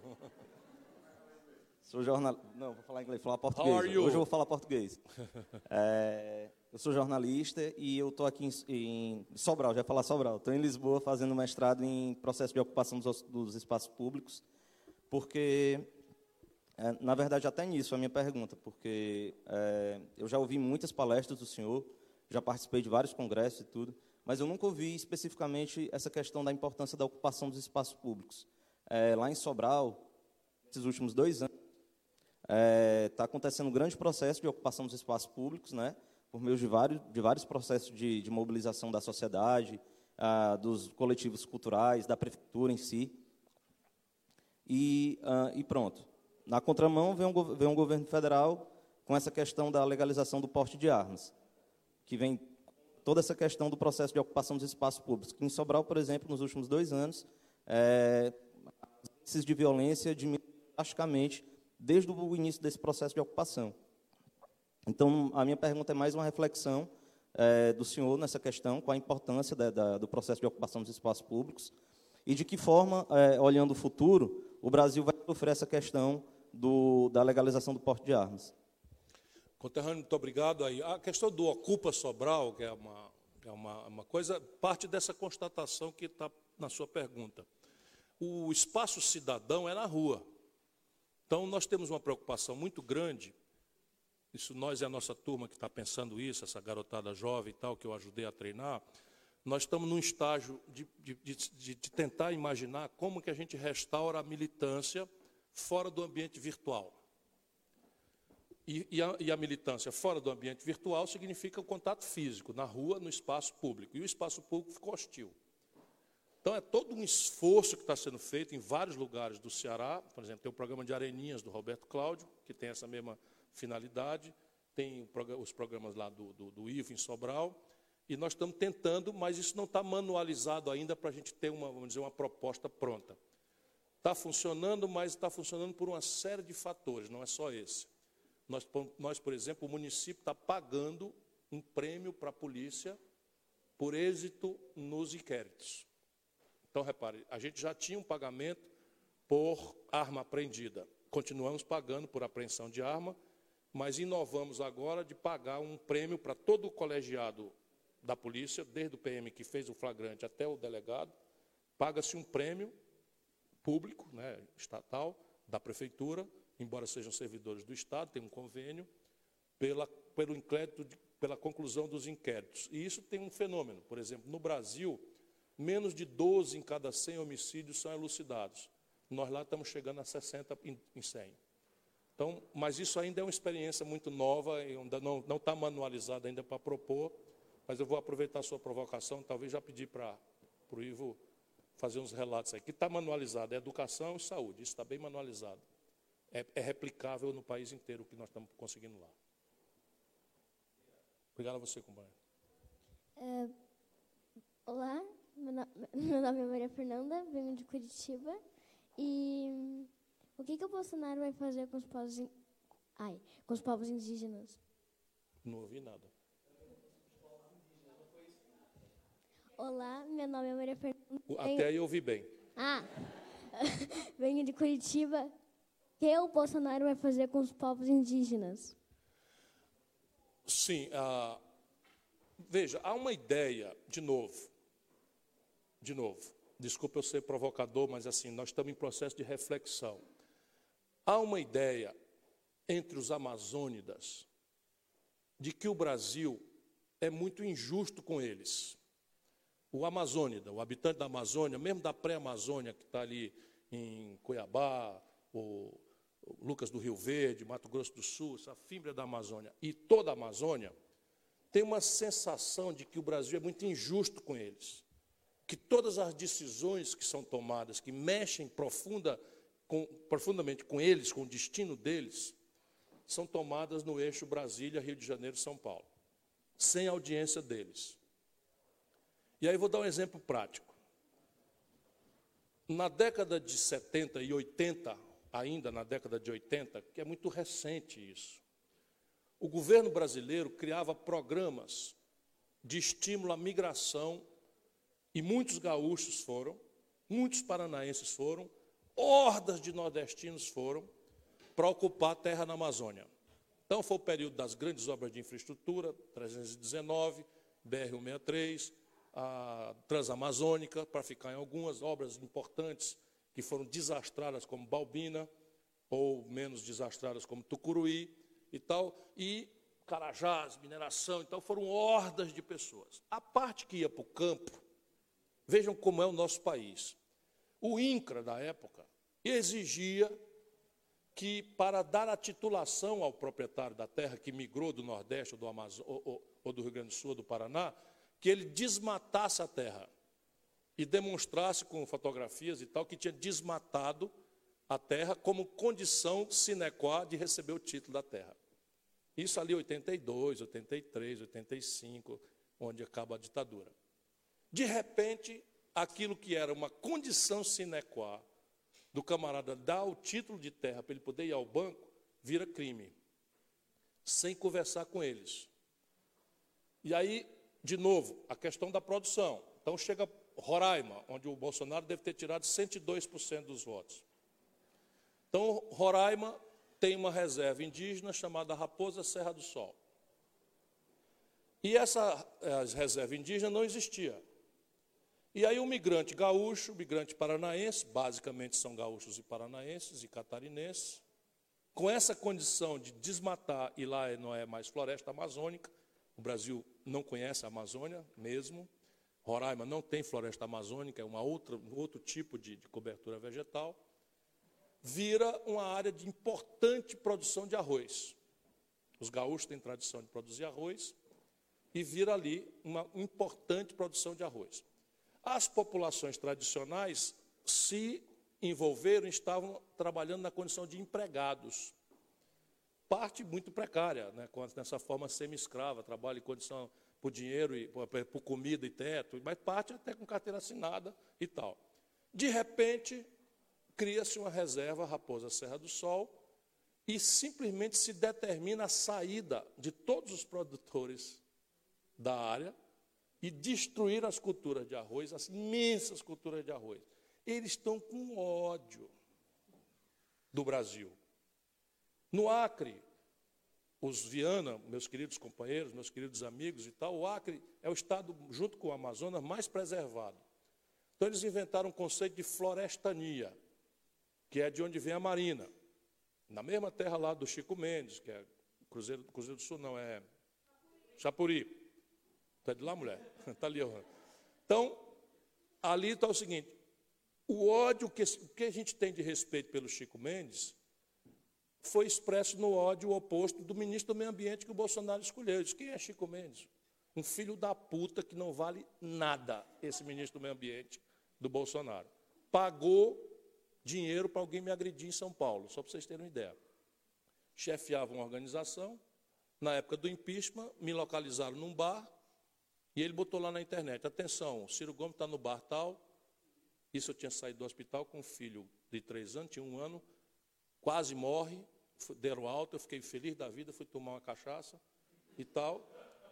E o, o peste pega e diz assim: pago mil reais, esse dito ministro do meio ambiente, pago mil reais para quem for lá hostilizar o cara. Aí ponto. Cuidado, que ele é esquentadinho. Eu, aí eu tomo, vamos embora para evitar. Não, vamos embora não, vou esperar. Quero ver quem é o primeiro que vem. Né? Isso não era por causa de mim, não. Os garçons de São Paulo é tudo cearense. Então eu sabia que eu ali eu não apanhava. Né? Enfim, este, este bosta, que é condenado por improbidade, porque fraudou mapas para beneficiar mineradores em São Paulo, é o ministro do Meio Ambiente. E falou mal do Chico Mendes. Por quê? Porque o Bolsonaro expressa essa raiva que o Amazônida tem né, de se sentir abandonado. Então, Roraima depende da, da energia da Venezuela. O Brasil não foi capaz até hoje de garantir. Manaus, Manaus é a única capital do Brasil que não tem conexão rodoviária com o país. Então tem estrada para Caracas e não tem para o Brasil, porque inventamos aí um ambientalismo, coisa que não deixa fazer a manutenção de uma estrada que já houve a 319. Percebe? Então, ou o Brasil faz um projeto nacional ouvindo o conjunto das pessoas, dando voz a elas, e nós temos a ferramentaria toda.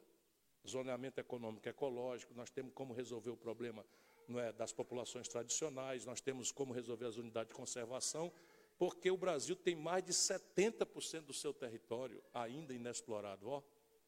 Mais de 70%. E nós estamos ganhando produtividade sem expandir a área plantada.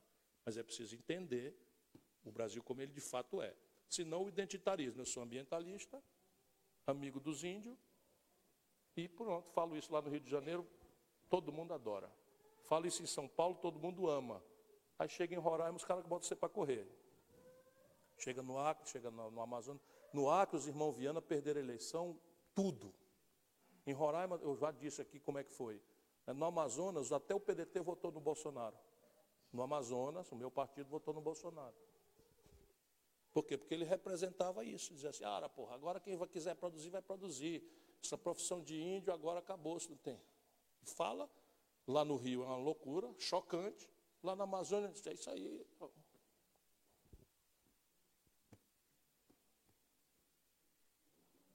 Um pouco do, do assunto dos índios aqui. Cadê tu? É. Não É. precisa não, precisa não. é, tudo ciência cognitiva, Lisboa. Mas a minha pergunta, na verdade, não só para para contextualizar, é mais sobre essa questão de ódio que existe no Brasil e Discurso de que uma das coisas que alimenta esse ódio não foi só o antipetismo contra a corrupção, mas também o antipetismo contra a ideologia de gênero, contra o gay, contra o aborto. E como o senhor falou, há uma maioria cristã no país que precisa ser considerada e não, e não criticada apenas, porque não faz sentido. Ela tem que ser respeitada e tem que ser considerada. E a minha pergunta é como o senhor pensa que seria possível construir um discurso na defesa de certas ideias progressistas, como essas, mas esse discurso não ataque, ou seja, não incite o ódio e a raiva dessa maioria cristã, que, pelo contrário, de alguma forma até inclua ou, ou respeita. Se o senhor acha que isso é possível e como, inclusive, nós poderíamos fazer isso, porque esse, esse discurso mais agressivo existe nós, os jovens, e acaba sendo um problema, porque gera idade e não a união. É, eu vou repetir, mas eu quero explicar de novo por outro ângulo. Exemplo, não adianta mais falar. Exemplo, ideia, e a ideia ela tem que ser conectada dialeticamente com o imaginário popular. Essa é a questão. Né? E militância. A militância aqui quer dizer muito o seguinte: falar para não convertidos, aceitar a diferença. A militância aqui significa estimular o método da diferença, o método do conflito ajuizado de forma fraterna e civilizada. E aí é preciso escolher o tema, a ideia, porque se eu for discutir aborto, mesmo o meio ambiente, no Brasil, a questão ambiental virou também uma questão identitária. Então você tem contrassensos. Eu tive uma discussão com a Djamila, que é uma figura extraordinária. Sabe quem é? Professora, filósofa, maravilhosa. Eu tive uma discussão com ela num ambiente absolutamente extraordinário, que era aquele, aquele teatro que está ameaçado de demolição em São Paulo, do Zé Celso, o Teatro Oficina. Nós ali discutindo, e de repente era assim, era uma discussão acadêmica, e eu forcei a mão nessa questão aí. Então, veja bem, no Brasil tem a turma do bem, que defende um ambientalismo difuso, né? o meio ambiente e tal. E tem a turma do mal, que é responsável por não deixar faltar energia no país. Ora, que absurdo é esse? Então você tem uma aberração, porque quando você, esse aqui, autoritariamente, faz o que quer e bem entende, sem audiência daquele, sai Balbina, que foi talvez o maior desastre ambiental da história do Brasil. Mas se esse daqui fala sem audiência daquele, o Brasil vai cair no colapso energético. E a energia aqui tem que ser módica, certo? Para acessar a favela. Então não adianta vir com mirabolância de energia, não sei o quê. O Ceará já tem autossuficiência em energia eólica. Eu falo de, de cadeira. Certo? O Ceará, as primeiras três turbinas que, de eólica que entraram no Brasil, eu que trouxe, jovem governador, já, e hoje é viável economicamente, porque ganhamos escala, então o Ceará já tem, se apagar tudo, a energia eólica só não pode ser assim porque ela é, estacion... é, tem, é sazonal. Percebe? O vento não, não é todo dia igual. E não se pode estocar vento ainda. Embora já se tenham inventado capacitores que guardam a bateria, né? uma espécie de bateria que guarda, é uma espécie de estocagem de vento para salvar a nossa presidenta. Então, repare, é, nessa questão, eu estou brigando e correndo muito risco de ser mal entendido, mas é isso que eu vou fazer, para que a gente compreenda a necessidade de discutir um projeto nacional de desenvolvimento, como eu fiz com vocês hoje. O objetivo desse projeto nacional de desenvolvimento é superar a desigualdade. E o método para superar a desigualdade é entendê-la nas suas, nas suas diversas faces. Então, a face mulher, a, não tem cadeia para ninguém, ainda deve levar a mulher para a cadeia. Você acha mesmo isso? Não, não afirmei nada, não, não quis impor meu, meu despotismo esclarecido, a ignorância das pessoas, como o identitarismo faz. Não é que faz de maldade, é faz. Então, o kit gay nunca existiu. Mas por que, que teve aderência? Porque eu, déspota esclarecido, considero muito necessário, muito importante introduzir educação sexual nas escolas. Né? Equipar o jovem, a criança, para entender o que é um abuso sexual. Introduzir já no primeiro momento da educação, mas a família também tem muito a ver com isso, a ideia da tolerância à diferença, que ninguém é mais ou menos porque tem uma orientação sexual e tal. Isso daqui são os valores. Mas por que, que eu não faço uma porção de conversa, chamo os pastores, chamo, sabe? Eu fiz, por exemplo, contracepção no Ceará. Todos os postos de saúde do Ceará tinham à disposição uma sala para as mulheres discutirem contracepção, os homens que quisessem ir, mas normalmente quem eram as mulheres, e os métodos contraceptivos todos à disposição com apoio da pastoral da igreja. Porque eu tinha um bispo iluminista, Dom Luiz Lochaider, fui a ele antes, Dom Luiz, ó, o que é está acontecendo aqui? Menina de 11 anos engravidando por estupro e não sei o que e tal, e por ignorância, porque não sabe que pode, não sei o que e tal. É uma coisa assim, não vamos constranger ninguém. Não, porque isso tem que ser uma opção da pessoa. Claro, mas onde é que ela vai aprender isso? A escola tem tabu por causa da igreja. Ah, não sei o que então. Então, o posto de saúde vai ter uma salinha de educação, vamos dizer lá, isso era 1990, com a igreja apoiando. Então, assim, eu já manejei esses sentimentos. Aí vou na Assembleia de Deus e explico: olha, rapaz, a quantidade de moça que está chegando e morrendo com hemorragia por conta de aborto feito em, clínica clandestina é uma tragédia. Eu não quero me meter em aborto. Quero me meter, que eu sei que isso é uma decisão muito traumática e tal. Mas me diga, pelo amor de Deus, o que, é que a gente deve fazer no hospital? Na hora o cara fica constrangido, diz assim, não, o hospital trata, não interessa, é uma hemorragia, não interessa a causa. Pronto.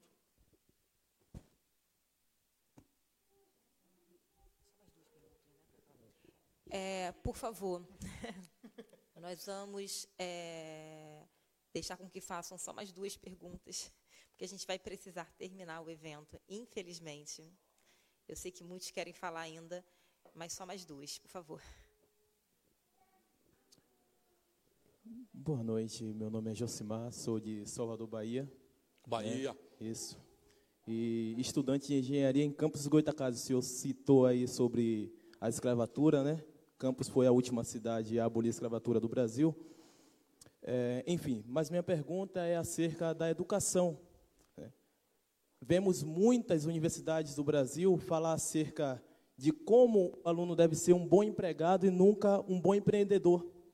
E dois anos e meio eu estudando engenharia mecânica lá em Campos, deu para se ver nas palestras que vai muita, muita gente do FIES, enfim, e outras e outras e outras pessoas, outros palestrantes, falar como o aluno deve ser um bom empregado e tal, e eu comecei a questionar isso com minha professora de sociologia. E eu disse a ela, nunca vai ter um, uma quebra ali, vamos dizer, um ciclo vicioso que sai da família, família pobre nordestina, os pais falam, não, você tem que fazer um curso profissionalizante para ser um bom empregado. Né? Qual projeto o senhor teria em mente ou não para se levar mais conhecimentos para as famílias, para os pais, para as mães, de estudantes, né, desde o ensino fundamental, para não ser um bom empregado e sim um bom empreendedor, e para levar também novos projetos para universidades do Brasil, para não os palestrantes induzir ser um bom empregado e sim um bom empreendedor. Muito obrigado pela pergunta. Obrigado a você de novo, enfim, é, é comovente ver a qualidade das questões. Essa é a chave. O emprego tal qual o entendemos no século XX vai sumir. Né? Não é o caso tão rápido do Brasil ainda. Por quê? Porque nós temos um grande hiato de infraestrutura. Por exemplo, 6 milhões de famílias sem moradia. Então, nós ainda podemos imaginar por 20 anos, dependendo da ênfase que se der à construção civil, nós podemos imaginar não é, 20 anos aí de milhões de empregos em construção civil, coisa que por aí, por aí fora já não, não tem mais. Infraestrutura, tem um hiato de infraestrutura, o país tem enfim, por aqui vai. Os complexos industriais do século XX, que nós retardatoriamente não fizemos ou não completamos, Campos é um exemplo, agora está lá parado todo o polo de gás e de petróleo e tal, tudo parado, né, o Compeg parado, tudo. Né? Mas isso é um, e o Brasil aumentando a importação de derivados de petróleo. Ou seja, nós estamos com a capacidade de refino 30% ociosas e estamos importando refinados, diesel, petróleo, diesel, gasolina e gás de cozinha em dólar do estrangeiro. Tudo crime para dilacerar a Petrobras, esquartejá-la e vender, entregar para o estrangeiro. Já anunciaram agora lá para o Trump que vão entregar o pré-sal agora. Enfim, no complexo industrial da saúde, da, da, da, da, complexo industrial militar, o complexo industrial da defesa, que é mesmo militar, e o complexo industrial, que é que eu disse mais, meu Deus, do agronegócio. Aqui com menos emprego, que é mais intensivo de tecnologia. Nós temos ainda uma frente de empregabilidade, digamos assim, exótica, dado nosso caráter de país excepcional, à média do mundo. Porém, mesmo agora, nós já temos 25% dos mestres e doutores brasileiros desempregados. Como a economia está parada, os mestres e doutores dá conta de um em cada quatro, às vezes com estudo fora do Brasil, qualificadíssimos, estão desempregados por causa desse defeito. Nós estamos num paradigma pedagógico fordista, que prepara um profissional ultra especializado para ser engrenagem de uma grande máquina e a figura do Charlie Chaplin em, na, tempos modernos é, é, é, é, de ser citada porque é o que está aqui na minha cabeça. A vocação empreendedora o nosso povo tem. A, a despeito disso, o Banco Mundial renova a cada um ou dois anos um estudo sobre o pulso empreendedor dos países. E o Brasil, invariavelmente, é o primeiro lugar do mundo como vocação empreendedora. Mas é o país de maior mortalidade infantil empresarial do mundo. Então, mais de 80% das iniciativas de empreender do jovem brasileiro, especialmente, morrem antes de completar o primeiro ano de vida. E aí você vai entender por quê? Porque não há uma preparação para o empreendedorismo, não há um ambiente, é, vamos dizer, favorável a empreender, a partir de financiamento, capacitação gerencial, estrutura técnico-contábil e tributária ininteligível e impagável para um pequeno fazer, é, e qual é o outro fator? E, e acesso a mercado por falta de escala. Nada que você não resolva. Por exemplo, no Ceará, um de cada três escolas de ensino médio, agora, já são em tempo integral profissionalizante. Só que esse profissionalizante aqui, eles têm a disciplina de empreender. Então, todos eles são estimulados, têm uma disciplina, meu projeto de vida. Então, nesse ambiente de meu projeto de vida, se explica aos, aos estudantes o que é ser empregado, o que é empreender, o futuro do emprego. E essas profissões que são lecionadas, elas são, elas são cíclicas.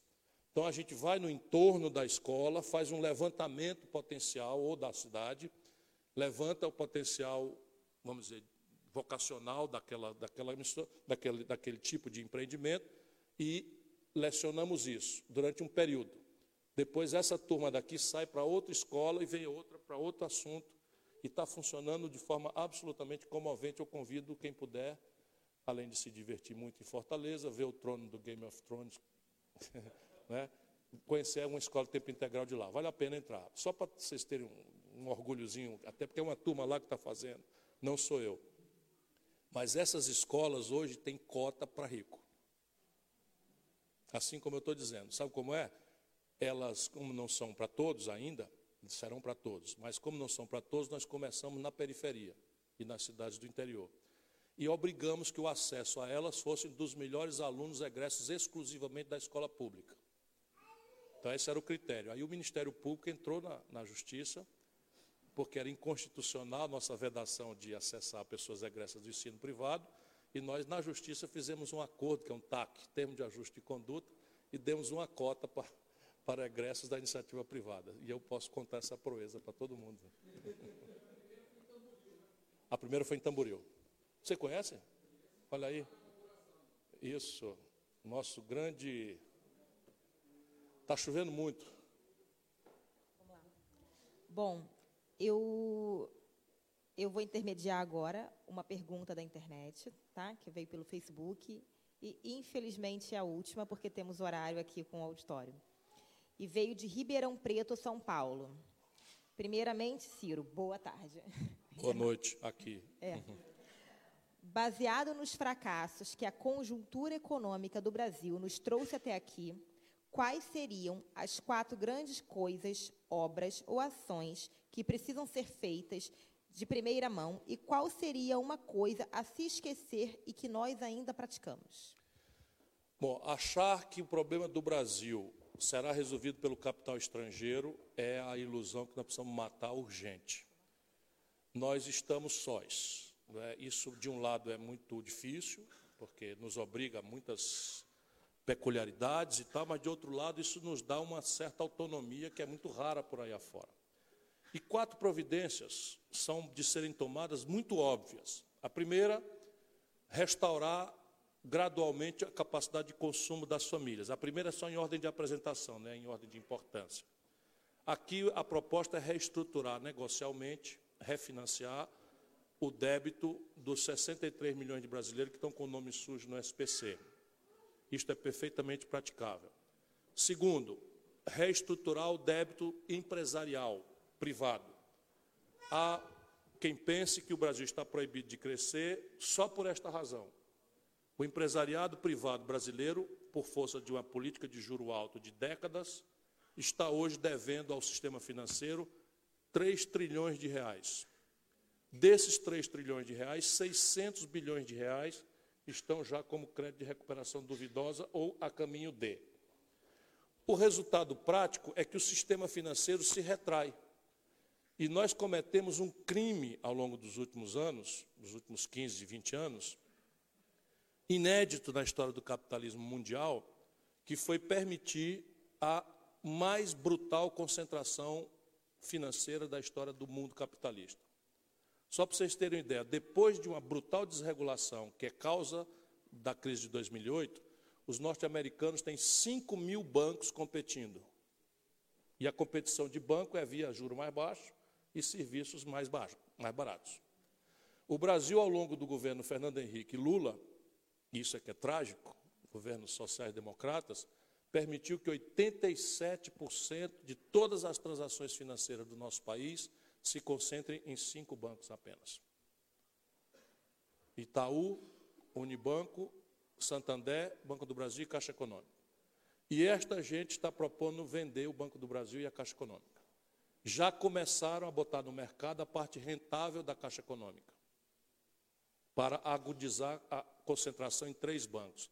Isso, por exemplo, liquidará o agronegócio brasileiro que é financiado praticamente de forma exclusiva pelo Banco do Brasil, que apura, porque é público, o subsídio entre a taxa de juro normal do mercado e aquela que o governo dá para os, para os, para os produtores rurais e, e, recebe esse subsídio depois, coisa que no passado foi chamada de pedalada fiscal, quando a Dilma fez o que todos os presidentes fizeram. Só para vocês terem uma ideia de como foi um golpe mesmo. Né? É evidente que ela fazia um péssimo governo, quero dizer de novo aqui, para não parecer que eu estou dourando a pílula é, disso, mas que ela foi golpeada foi, e o Ceará foi o único estado do Brasil que deu dois terços dos votos contra o impeachment, o único estado brasileiro. E nas eleições o PT foi lá se associar com Eunício Oliveira, que, sendo ministro do Lula, vota a favor do impeachment da Dilma, eu vou para cima, brigo, sou processado 68 vezes por ele, 68 vezes, todas por dano moral, e essa turma ainda quer que eu acompanhe o PT depois dessas irresponsabilidades todas. Nunca mais, enquanto persistir esta direção bandida, que, na minha opinião, é, infelizmente, toma conta da principal organização partidária brasileira. O é, que mais que eu precisava dizer?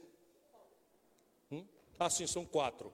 Então, a segunda é reestruturar a dívida dos do, do, do setor privado. Como é que se faz isso, na minha opinião? Você pode fazer de várias fórmulas, mas uma que pode ser mais rápida é aproveitar uma janela que está para fechar, que é a brutal assimetria entre a taxa de juro brasileira e a taxa de juro internacional. Então, a, a reserva brasileira hoje são 386 bilhões de dólares, aplicada a zero em título do Tesouro Americano, e custa carregar 14% porque elas foram lastreadas em títulos da dívida pública brasileira. Então, nós estamos pagando 14% por um dinheiro que está aplicado a zero. Então, a gente podia pegar parte disso, 50 bilhões de dólares, por exemplo, e criar um fundo soberano para emprestar contra garantia real com RED, por conta, que é o seguro das oscilações da taxa de câmbio, por conta do freguês, aquelas empresas que entrassem numa dinâmica de reestruturando seu passivo, retomar o investimento e o emprego. E evidentemente isso não se faz artificialmente, é preciso ir ao terceiro providência. O Brasil precisa consertar sua conta pública. De novo, a velha esquerda perdeu a noção de que, especialmente em ambiente capitalista, o Estado precisa ter energia para interferir na vida das pessoas. Então, quem for de esquerda de verdade, não só da boca para fora, tem que ser a favor de incrementar a receita pública. Porque senão não é educação que preste, não tem como dizer de onde vem o dinheiro para melhorar a saúde, não tem como vem o dinheiro para infraestrutura, para dinamizar a economia, para ciência e tecnologia, etc, etc, etc. Então, aprender essa lição básica, não é? que, por exemplo, a Dilma praticou pelo inverso. Fez renúncia fiscal de 84 bilhões para a multinacional de automóvel. Quando com 84 bilhões, quantas casas populares se construiriam? Ou a revolução em matéria de empreendedorismo que se poderia fazer em, em, como um fundo de venture capital para estimular jovens empreendedores, via compra governamental com patente vencida no complexo industrial da saúde, por exemplo. É? Então, consertar a conta pública. E no caso brasileiro é uma luta conceitual. O Paulo Guedes está propondo que a gente conserte a conta pública, fazendo o benefício de prestação continuada dos velhos doentes do Brasil cair de um salário mínimo de 980 reais, 998 reais, para 400. Em 10 anos, diz ele que nós vamos economizar 900 bilhões. Nunca demonstrou essa conta. E eu estou mostrando que em um ano a gente vira o jogo se cobrar tributos sobre heranças e doações, mais progressivamente, sobre lucros e dividendos, e fazer um pente fino nas renúncias fiscais. Aqui, três providências ligeiras, o Brasil sai de déficit para superávit e tem de onde dizer de onde é que vem a grana para você avançar. E quarto, também já comentei aqui, nós precisamos introduzir nesse projeto nacional uma política industrial e de comércio exterior. E isso tem a ver com potencialidades globais que o Brasil tem mais ninguém, sob o ponto de vista da comparação conosco. Por exemplo, o Brasil é um de oito países do mundo que sabe montar um avião. A China não sabe. Nós estamos entregando a Embraer para a Boeing. Sabe qual era o maior, maior produtor mundial vendido de, de, de, de, de jatos de pequeno porte, de médio porte, de médio porte? Esse 737 MAX, que tanto sobe quanto cai. Eu estou em campanha zangado contra a Boeing. Né? Então, repare, esse jato aí, a, Bo a nossa Embraer vendeu mais do que a Boeing, a Airbus e a Bombardier juntas. Portanto, a aviação de pequeno porte, nós estamos nadando de braçada na aviação civil. E dois projetos militares absolutamente joias. Um pago com dinheiro público, 2 bilhões de reais, um supercargueiro KC-390, que destrói o mercado do Hércules 630 norte-americano e tem um mercado na fila para comprar KC-390 de 20 bilhões de dólares. E o outro, o Gripen, que é um caça sueco, que foi adaptado para as estruturas brasileiras e transferiram 100% do pacote tecnológico. Nunca houve isso na história do capitalismo mundial. A Suécia, em boa hora, resolveu achar um parceiro global e escolheu o Brasil para ser a plataforma global da Saab, que produz o Gripen, que é uma joia, absolutamente uma joia tecnológica, transferindo 100% da tecnologia. Eu fui lá visitar. O capacete inteligente dispensa o piloto de fazer procedimentos de pilotar e escolher o alvo. Ele, o, o, tudo está aqui na tela, e sabe onde é que esse capacete já está sendo feito? Ou daqui a pouco não vai mais? No Rio Grande do Sul todo o pacote tecnológico entregue para o Brasil ser plataforma. Entregaram por 5 bilhões de, de, de reais para a Embraer, a Embraer para a Boeing, mesmo valor quase do Hotel Copacabana Palace. Só para vocês terem uma ideia. O Hotel Copacabana Palace foi vendido por 4 bilhões de reais e a Embraer, com essa joia, com esse mercado extraordinário, foi entregue por 5 bilhões de reais. Marginais, canalhas, bandidos, todos os que fizeram por ação omissão esse crime contra o Brasil. Mas aqui está, o complexo industrial da defesa também tem um potencial extraordinário. E o complexo industrial da saúde, sabe quanto a União Federal, o ano passado, 18, comprou no estrangeiro de fármacos, químicos, remédios, próteses, cama de hospital, cadeira de roda, 17 bilhões de dólares. Isso dá 50 bilhões de reais, só de compra governamental. 80% disso a patente está vencida. Você, com o Instituto de Engenharia Reversa, copia, cola, pega um jovem engenheiro mecânico de campos, bota para empreender, porque a compra governamental só vai exigir dele qualidade técnica e preço mínimo. Como não tem frete, não tem nada, está ali. O único problema seria escala. Só para demonstrar. Patente vencida. Você pega o perfil, copia e entrega para o jovem empreendedor e a compra governamental garante, com toda a proteção da OMC, se nós não sairmos de lá, né, essa, essa ferramenta. O complexo industrial do agronegócio, agricultura e pecuária mais agressivamente competitiva do mundo, importa do estrangeiro 40% dos seus custos de produção. A Petrobras estava fazendo uma fábrica de fertilizante em Mato Grosso do Sul. Esses canalhas venderam a fábrica para uma multinacional que fechou a fábrica, novinha em folha, para poder continuar cobrando oligopolisticamente, como cartel, e, e, passando para o Brasil agrotóxicos e fertilizantes absolutamente superados tecnologicamente, inclusive com ameaça grave para a saúde da população. Aqui estão os exemplos práticos, tudo do nosso país.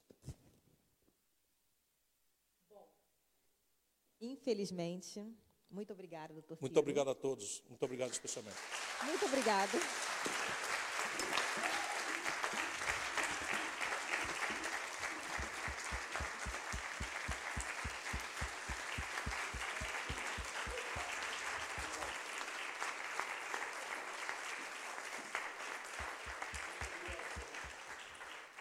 Agradecemos a presença de todos. Eu só ia pedir todo mundo se unisse aqui para a gente tirar uma foto daqui com a plateia, por favor, para o torceiro. Gisele.